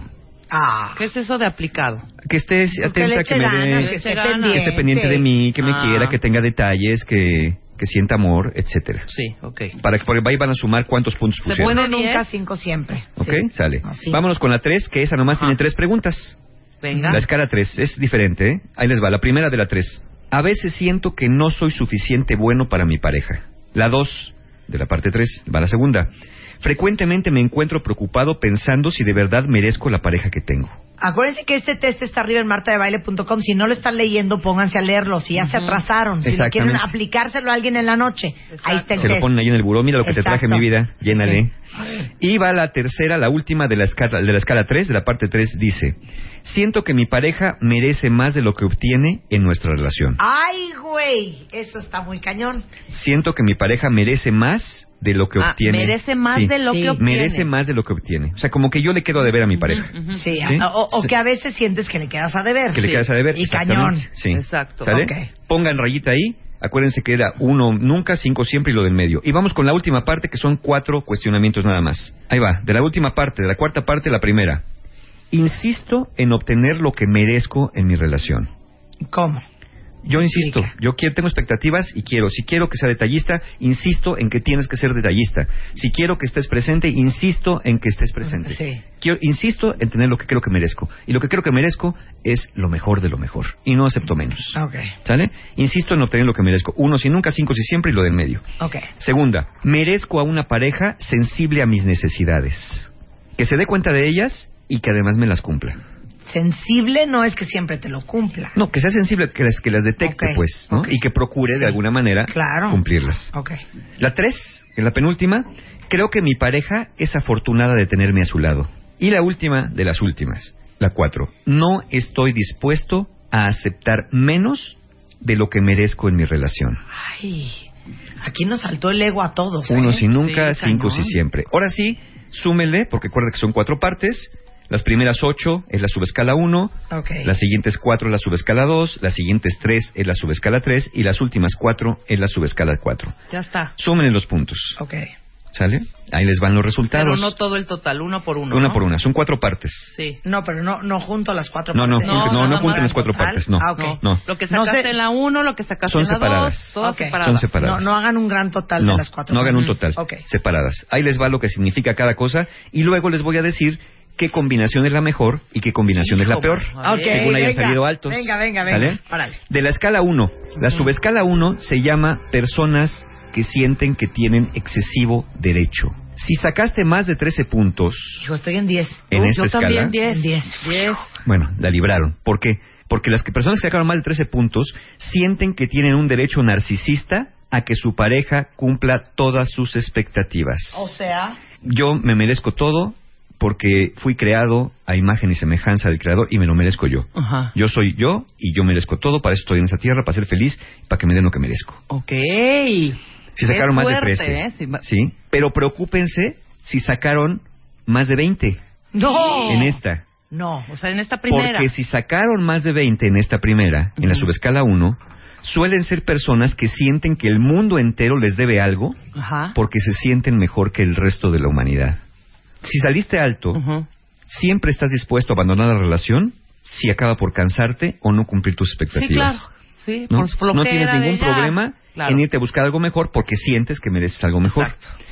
Si sacaste más de 20, probablemente eres una persona que es incapaz de ver y validar las necesidades de tu pareja, porque para ellos, para ti no existe tal cosa. Son tus necesidades y nada más. Las de tu pareja, que se las arregle. Ni existe, claro. Yo estoy aquí para que me cumplan las mías. Y ves el rabo ajeno. Y son personas que son capaces de ver las fallas de su pareja, pero nunca las propias. Claro. Sí. Ves el rabo ajeno, pero no el tuyo. Si sacaste más de 13, preocúpate. Si sacaste más de 20, alármate. Uy. ¿No? O sea, help Houston, we have a problem. Menos de 13, normalito. Ok. Cualquier cosa menos de 13, normalito. 13 o menos de 13, normalito. Vámonos Ay, con la parte a 2. ver, ya me dio miedo, ¿eh? La parte 2 se llama expectativas de merecer. Si sacaste más de 14 puntos, Ajá. ahí les va, los que sacaron más de 14 puntos, sientes que tu pareja debería estar proveyéndote constantemente de atención y comprensión. Yo saqué nueve. ¿Qué sacaste tú? En la 2. En la dos. En la 2 yo saqué exactamente la cantidad ¿De? de... ¿Por qué no tengo la 2? Sí, la Sí la tienes. Ah, no, ahí está. Ahí está. 10. 10, perfecto. Yo nueve. Muy la bien. libraron. Vas bien, porque vas los bien. sacaron más de 14 es los que ya puntean muy alto en esas expectativas. Ujú. Y si sacaste más de 15, fíjense, aquí con un puntito hay una diferencia. Más de 15 te reflejas como una persona que está muy atenta al comportamiento que tu pareja tiene para detectar si no te está prestando la atención necesaria. Siempre andas como vigilante de cómo mira, para dónde mira, si te- el tiempo que te dedica. Ajá. Andas siempre, siempre a salto de mata ahí viendo a ver si las cosas se cumplen como tú quieres. Ok. ¿De acuerdo? Ajá. Vámonos con la 3. La escala 3, o subescala 3, se llama la del derecho restringido. Un puntaje alto en esta escala es más de 5. Uy. Yo saqué cinco, hijo. Cinco. Espérame Cinco, un estoy en la raya. En la Espérame un segundo que tengo miedo en este momento. ¿Qué sacaste? 5. 5. Bueno, están en la raya. Ajá. Las personas que sacaron más de 5 puntos son personas que les resulta muy complicado pedir lo que necesitan en su relación. Son personas que no, sol- no se sienten con el derecho de manifestar deseos, necesidades y expectativas. Y si sacaste más de nueve, que ya es alarmante, tú piensas que tu pareja merece más que tú y te resulta prácticamente imposible decir claramente lo que esperas y lo que necesitas. Sí, claro. Te anulas. Eres una persona anulada. Si sacaste, si sacaste más de cinco, preocúpate. Si sacaste más de nueve, alármate. Y vámonos con la subescala 4, que se llama Hijo, Manuel, la del derecho asertivo. Derecho asertivo. Derecho asertivo se llama su escala. A ver. Y puntajes altos son más de 13 puntos. Cállate. Cállate, Cállate. cállate, ca- saqué ¿Cuánto 16. ti- Yo 17. 16 ¿Pero qué creen yo. que esta es la buena? ¡Ah! Aquí es donde tienen que salir altos. A ver, a ver. Bendito sea Por eso se llama el derecho asertivo. ¿sí? Ok.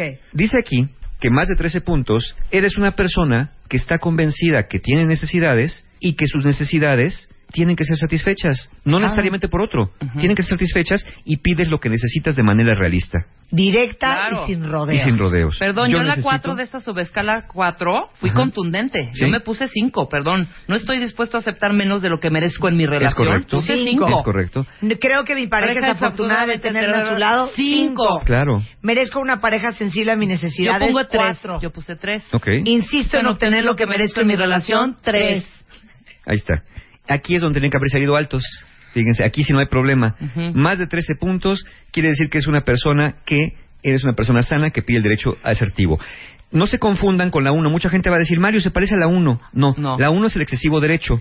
La distinción radica en que esta es una creencia sana. Todos tenemos el derecho a obtener algo de una relación, incluso mi pareja también. Exactamente. Mientras que la otra, la obligación es del otro y un derecho que yo obtenga todo, aunque los demás Sí, el otro no es egoísta nada. y enfermo El otro es este es narcisista, y este perdón. sí es asertivo. Ok, regresando del corte, vamos a seguir hablando de cómo saber si tienes demasiadas expectativas en tu relación de pareja. Y de estas calificaciones les vamos a dar cuál es el peor escenario, la peor combinación mezclas, ajá. y la mejor combinación, de acuerdo en qué salieron altos y bajos. Órale. Regresamos con Mario. Guerra, no se vayan.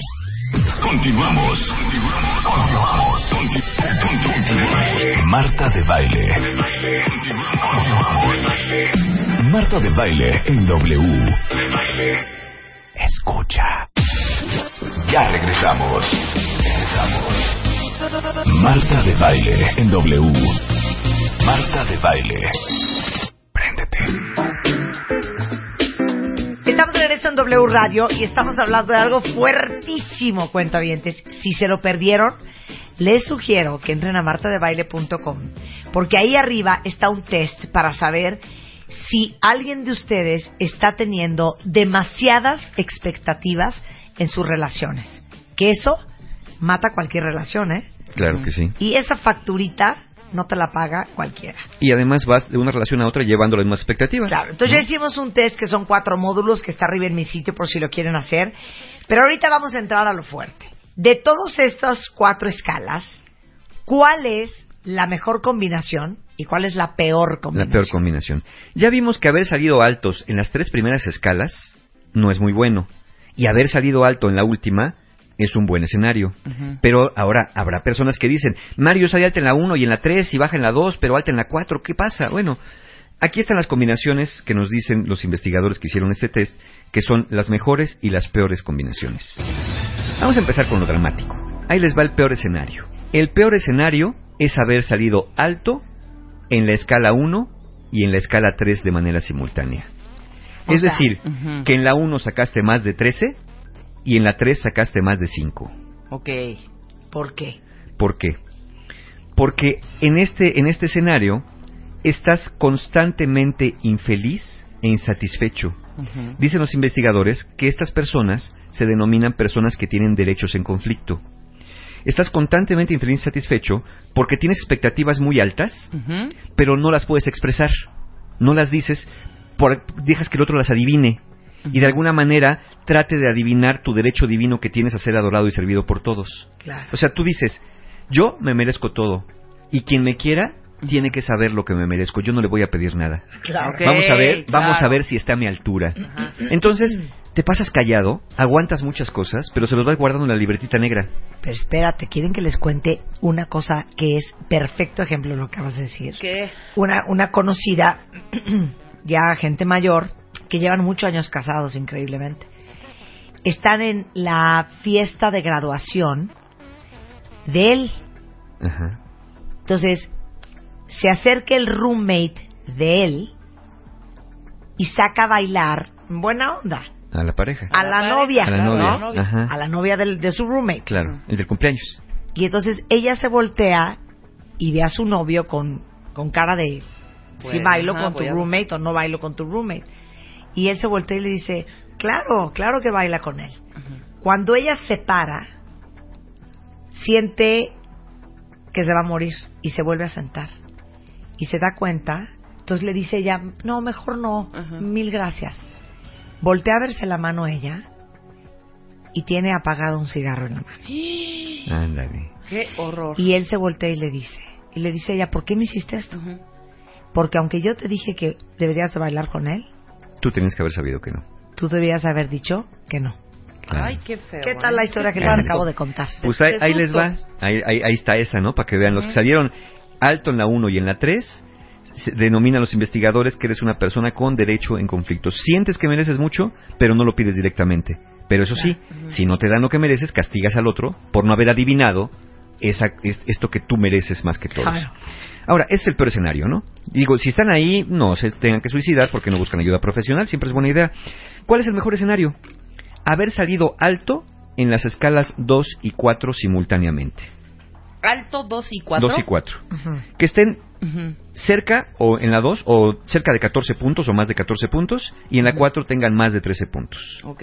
¿Sí? Ok, ajá. Ese es el mejor escenario. ¿Por qué? Porque eres una persona que reconoces tus necesidades, el derecho de que sean satisfechas, pero también reconoces necesidades y derecho de tu pareja. Eres capaz de pedir lo que necesitas de manera realista, pero también estás en disposición de ofrecer al otro aquello que requiere en la relación. Ese Muy es el bien. mejor escenario. Muy bien. Y luego ya surge la pregunta, ¿no? Digo, cualquier otra combinación que tengan, Sí. no se preocupen, no es tan significativa. Vean nada más en las escalas y de acuerdo a lo que dijimos, cómo andan. Y si están cerca del 1 y 3 altos, pues sí busquen ayuda. Si están cerca del 2 y 4, es que Mario me faltó un punto. Ok, si te aproximaste, estás más cerca de eso que del otro. Claro, Tampoco claro. traten de que, porque Claro. me faltó un punto, estoy en la desgracia, Pero, ¿no? pero a ver, es igualmente malo tener muchas expectativas a no tener ninguna expectativa. Es igualmente malo llevado a un extremo, sí, sí, eh, puede ser un lío. Pero tener las expectativas es sano. Necesitamos esperar algo de las personas. En una relación hay reciprocidades, dar y recibir. Si yo me niego a recibir o, pi- o le digo a mi pareja que no espero nada de ella, estoy bloqueando su capacidad de dar. ¡Cañón! Y nadie quiere estar en un lugar donde siente que no puede aportar nada. Bueno, tú sabes que Ariel Grunwald, nuestro maestro de Kabbalah, un día nos, nos, nos explicó una cosa increíble de ese libro que yo se los recomiendo mucho que lo lean. Se llama Las, re- Las leyes espirituales de las relaciones. Y él dice algo precioso. Los hombres, todos ustedes hombres que están escuchando este programa ahorita, ojalá que hayan escogido, ojalá que escojan a una mujer que los empuje a ser el mejor hombre que pueden ser. Entonces decía Ariel, cuando tú empujas a tu pareja desde un buen lugar, y un buen lugar es, no es que yo quiera que me des una casa y un avión, yo te estoy pidiendo muchas cosas porque yo quiero empujarte a ti A que a seas que mejor. tú seas mejor y Claro. desarrolles todo tu potencial. A que vueles. No, que Sí. vueles y que sepas que puedes. Claro. ¿no? Y cuando tú esperas tan poco de alguien, le estás quitando la oportunidad de empujarlo a explotar todo su potencial. Claro. Qué cañón, ¿no? Sí, no, no, totalmente de acuerdo. Es más, ¿se acuerdan que un día hicimos un programa de si tu pareja te corta las alas? Ajá. Que sería lo opuesto de esto. Y que ahí hablábamos de cómo son parejas que no te impiden tu desarrollo, que te condicionan tanto a la lealtad, al cariño, al amor, que no te dejan crecer o te anulan. Te dicen, ¿para qué vas a hacer esto? No vale la pena. Yo, yo, yo, yo nos mantengo a todos, ¿no? Me tienes a mí, no necesitas nada. Y vas limitando el crecimiento de las personas. Entonces, expectativas sanas es siempre tenerlas, siempre que se ajustan a una realidad. ¿Cuándo ya no son sanas las expectativas? Cuando tú ves a tu pareja como una fuente inherente de felicidad, es decir, como una persona obligada a hacerte feliz, Claro. ¿sí? Cuando, eh, cuando ves a tu pareja como alguien que va a sanar tus heridas emocionales, va a satisfacer tus carencias y te va a lamer las llagas que tienes desde, desde tu mamá, desde tu papá, desde tu abuelita, Claro. que te veían feo. Sí. No funciona cuando ves a tu pareja como el reemplazo de una madre o un padre sobreprotector que ya no tienes. No funciona cuando ves a tu pareja como alguien que está obligado a cuidarte y quererte sin importar cómo te comportes. No funciona cuando ves a tu pareja como alguien que está obligado a corresponder a todas las cosas que haces por él y al inmenso amor que le profesas. Fúchale. Púchale. Eso ya no es sano. ¿Qué sí es sano en las expectativas? Expectativas sanas y balanceadas. Cuando tienes expectativas sanas y balanceadas, entiendes que tu pareja es una persona como tú y que también tiene necesidades y expectativas propias. Que una relación no está exenta de problemas, pero que se necesita voluntad y deseo de los dos para solucionar las que surjan. Una relación sana y balanceada y con expectativas sanas y balanceadas es cuando te das cuenta que ambos son adultos independientes y autosuficientes y que lo que quieren es encontrar la manera de estar bien con el otro, no la manera de estar bien a través del otro. Claro. Y una, un- expectativas sanas y balanceadas involucran que los roles de la relación de pareja son dinámicos y que son capaces de cuidarse mutuamente y de manera recíproca cuando se hace necesario por el cariño que se tienen. Cuando tú estás enferma, yo te cuido a ti, cuando estoy en un problema económico, tú me apoyas a mí. Es decir, es intercambiable el rol. Y se hace porque se quiere, no porque haya una obligación o un derecho divino de dar o recibir esos cuidados. No es porque sienta que es un deber, sino es un gusto. Y lo recibo también con ese gusto porque te quiero tanto que estoy feliz de que estés a mi lado y lo que me das me parece maravilloso. Y cuando siento que no estoy obteniendo lo que quiero, te lo digo. Pero te lo digo de manera realista. No te digo, pues, pues es que tu obligación es hacerme feliz. A ver cómo le haces. Claro. ¿Y- ¿Qué es tú eso, no? Tú O lamerte las heridas, como decías, Sí. o llenar mis vacíos, Exactamente. o este curarme mis golpes de la vida, ¿no? Una pareja, insisto, no es ni un reemplazo de tu madre, ni un reemplazo de tu padre, ni es un terapeuta para curarte. Claro. Ni es una curita. Asume, asume tu adultez y si sientes que estás con tantas necesidades para, para demandar tanto a tu pareja, lo mejor es que te hagas responsable y vayas a buscar ayuda profesional, precisamente, o la ayuda necesaria para encontrar la manera de sanar esos huecos Claro. y tener esas expectativas, que son expectativas, no dejan de ser expectativas de un niño, de un niño temeroso, de un niño ansioso, de un niño necesitado. Perdón, cuentavientes, pero les digo una cosa, con todo el respeto que me merece Walt Disney, nos fregó la vida. Porque, por supuesto que las niñas crecen pensando que un día va a llevar El ese príncipe azul. que aparte fíjense qué perverso los cuentos infantiles. Claro. Se fijan que el príncipe siempre, o sea, no llega así nada más, llega a rescatarla Ujú. de el peligro, de un maleficio, de una cosa mala que le está pasando. O sea, el, el hombre llega a rescatarte Claro, a la mujer desvalida. a la mujer desvalida o de ti misma.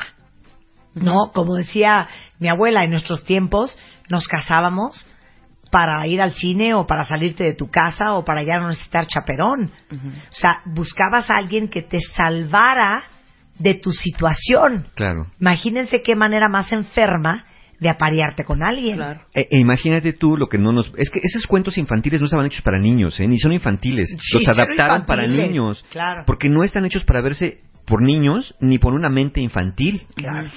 Si- sino- yo, yo- a mí me gusta mucho analizar estos famosos príncipes de los cuentos. Claro. Imagínate el príncipe que hace. Llega, deja, deja a su gente, ¿no? Va Sí. cabalgando.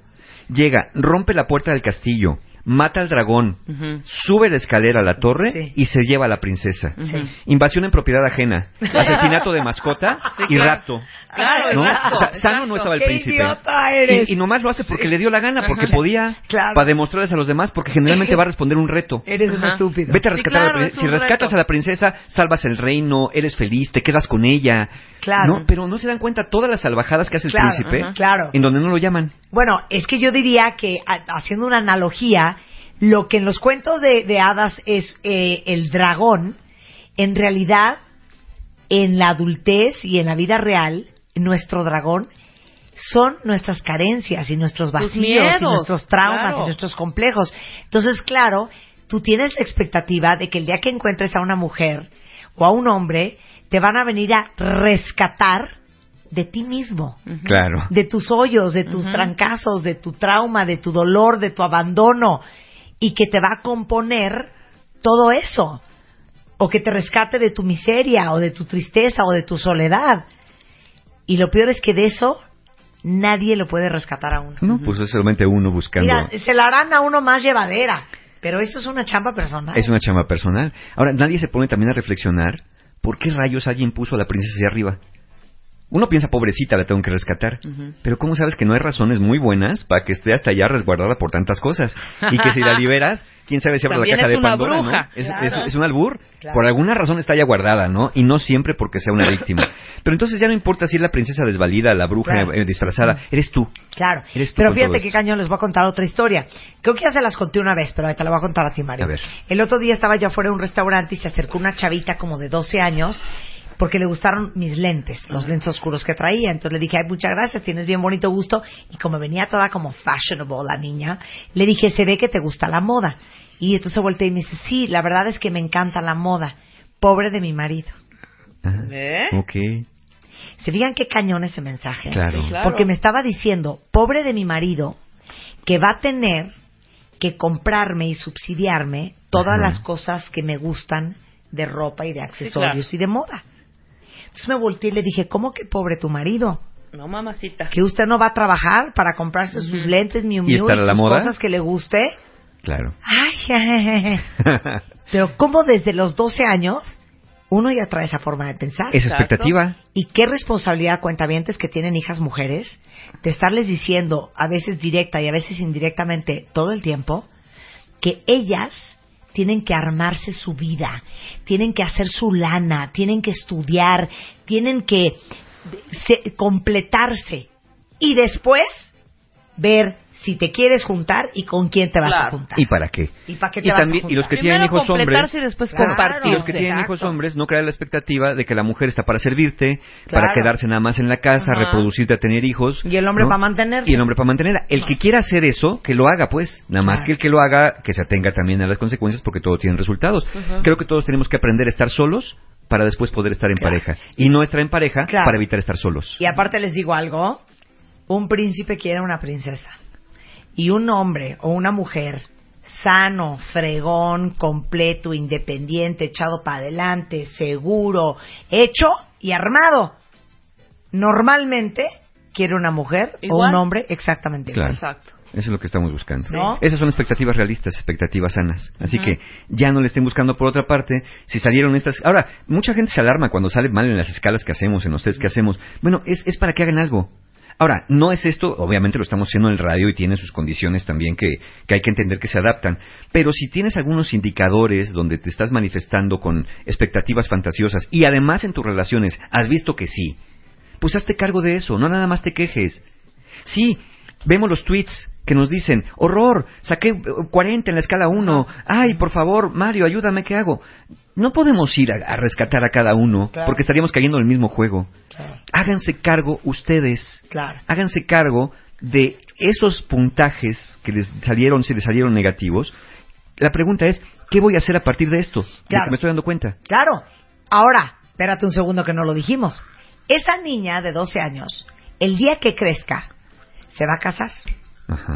Y cuando el marido no le pueda comprar sus lentes Miu Miu y todo lo que ella quiere, O frustración. ¿cómo creen que se va a sentir? Claro, claro. Y vas a decir que injusta es la vida, Claro. mi pareja no está a mi altura, Todos los hombres son iguales. todos los hombres son iguales, la vida es así, Claro. la vida apesta, ¿no? Claro. Y vas a ir buscando a alguien O porque este crees, hombre no sirve para nada. porque crees que está el príncipe por ahí y que todo es cuestión de encontrarlo. Que esto se compagina mucho con las personas que tienen la creencia del alma gemela o de la media naranja, que creen que hay alguien allá afuera, alguien que embona perfectamente con mis necesidades y que solamente es cuestión de buscarlo con la suficiente empeño para encontrar a la persona que sí me va a cumplir lo que necesito. Claro. Claro.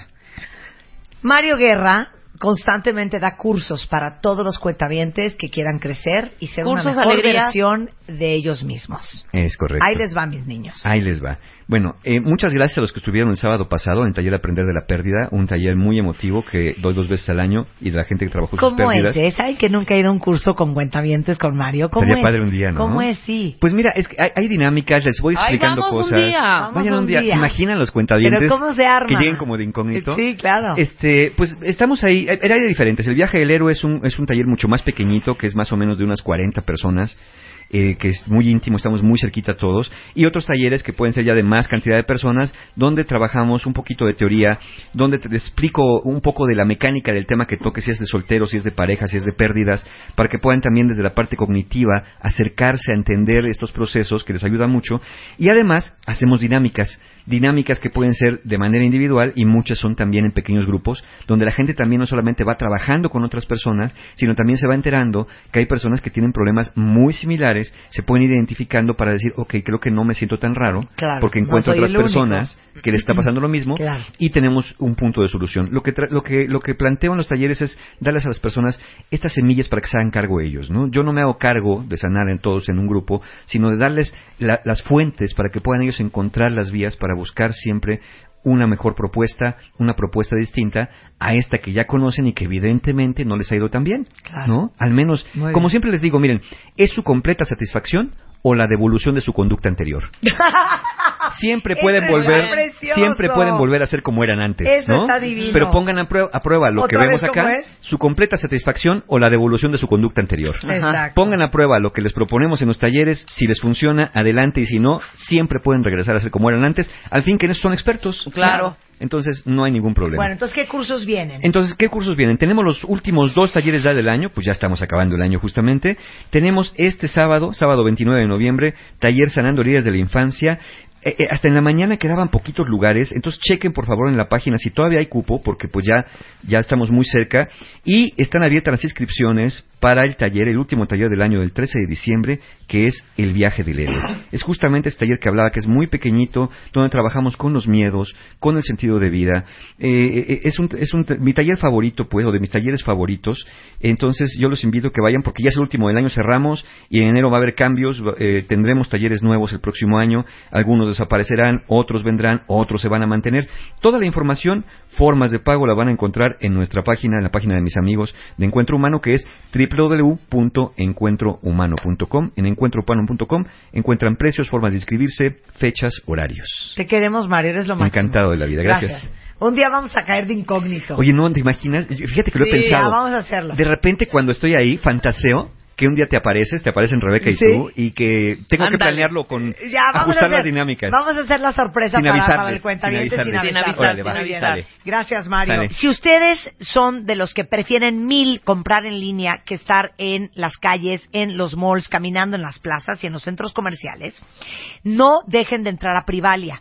Y aparte, no dejen de entrar a Privalia todas las semanas porque Privalia es un es una plataforma de internet que es como un outlet que tiene descuentos todas las semanas, pero que todas las semanas tiene productos diferentes y tienen marcas top desde Ferragamo, Marc Jacobs, Seña, Boss, muchísimas marcas hasta el 70% de descuento. Es muy parecido, hagan de cuenta, como si fuera un centro comercial, pero todo esto es en línea, no se tienen que mover desde su silla, eh, desde su silla. Tienen más de 18 millones de socios en México, España, Italia, en Brasil, que son países donde está Privalia, y tienen desde ropa hasta zapatos, bolsas, accesorios, tecnología, decoración. Y ahorita si entran a mex.privalia.com diagonal estilo, van a recibir 300 pesos de descuento y el envío para lo que compren va a ser gratis. Entonces, acuérdense, es mex.privalia.com diagonal estilo y ahí está su cupón de descuento para que compren, ahora sí que como si no hubiera un mañana, sus regalitos de Navidad. Y con esto nos vamos, cuentavientes. Estamos de regreso mañana en punto de las 10 de la mañana. Acuérdense que no deben de irse de W. Viene Fernanda Tapia con Triple W, luego tenemos Estadio W, luego tenemos El Hueso, luego viene Alejandro Franco. Mañana a las 6 de la mañana, Martín, el Rulo y el Sopitas. Y a las 10 nosotros estamos de regreso. Pásenla bien. Hasta la próxima.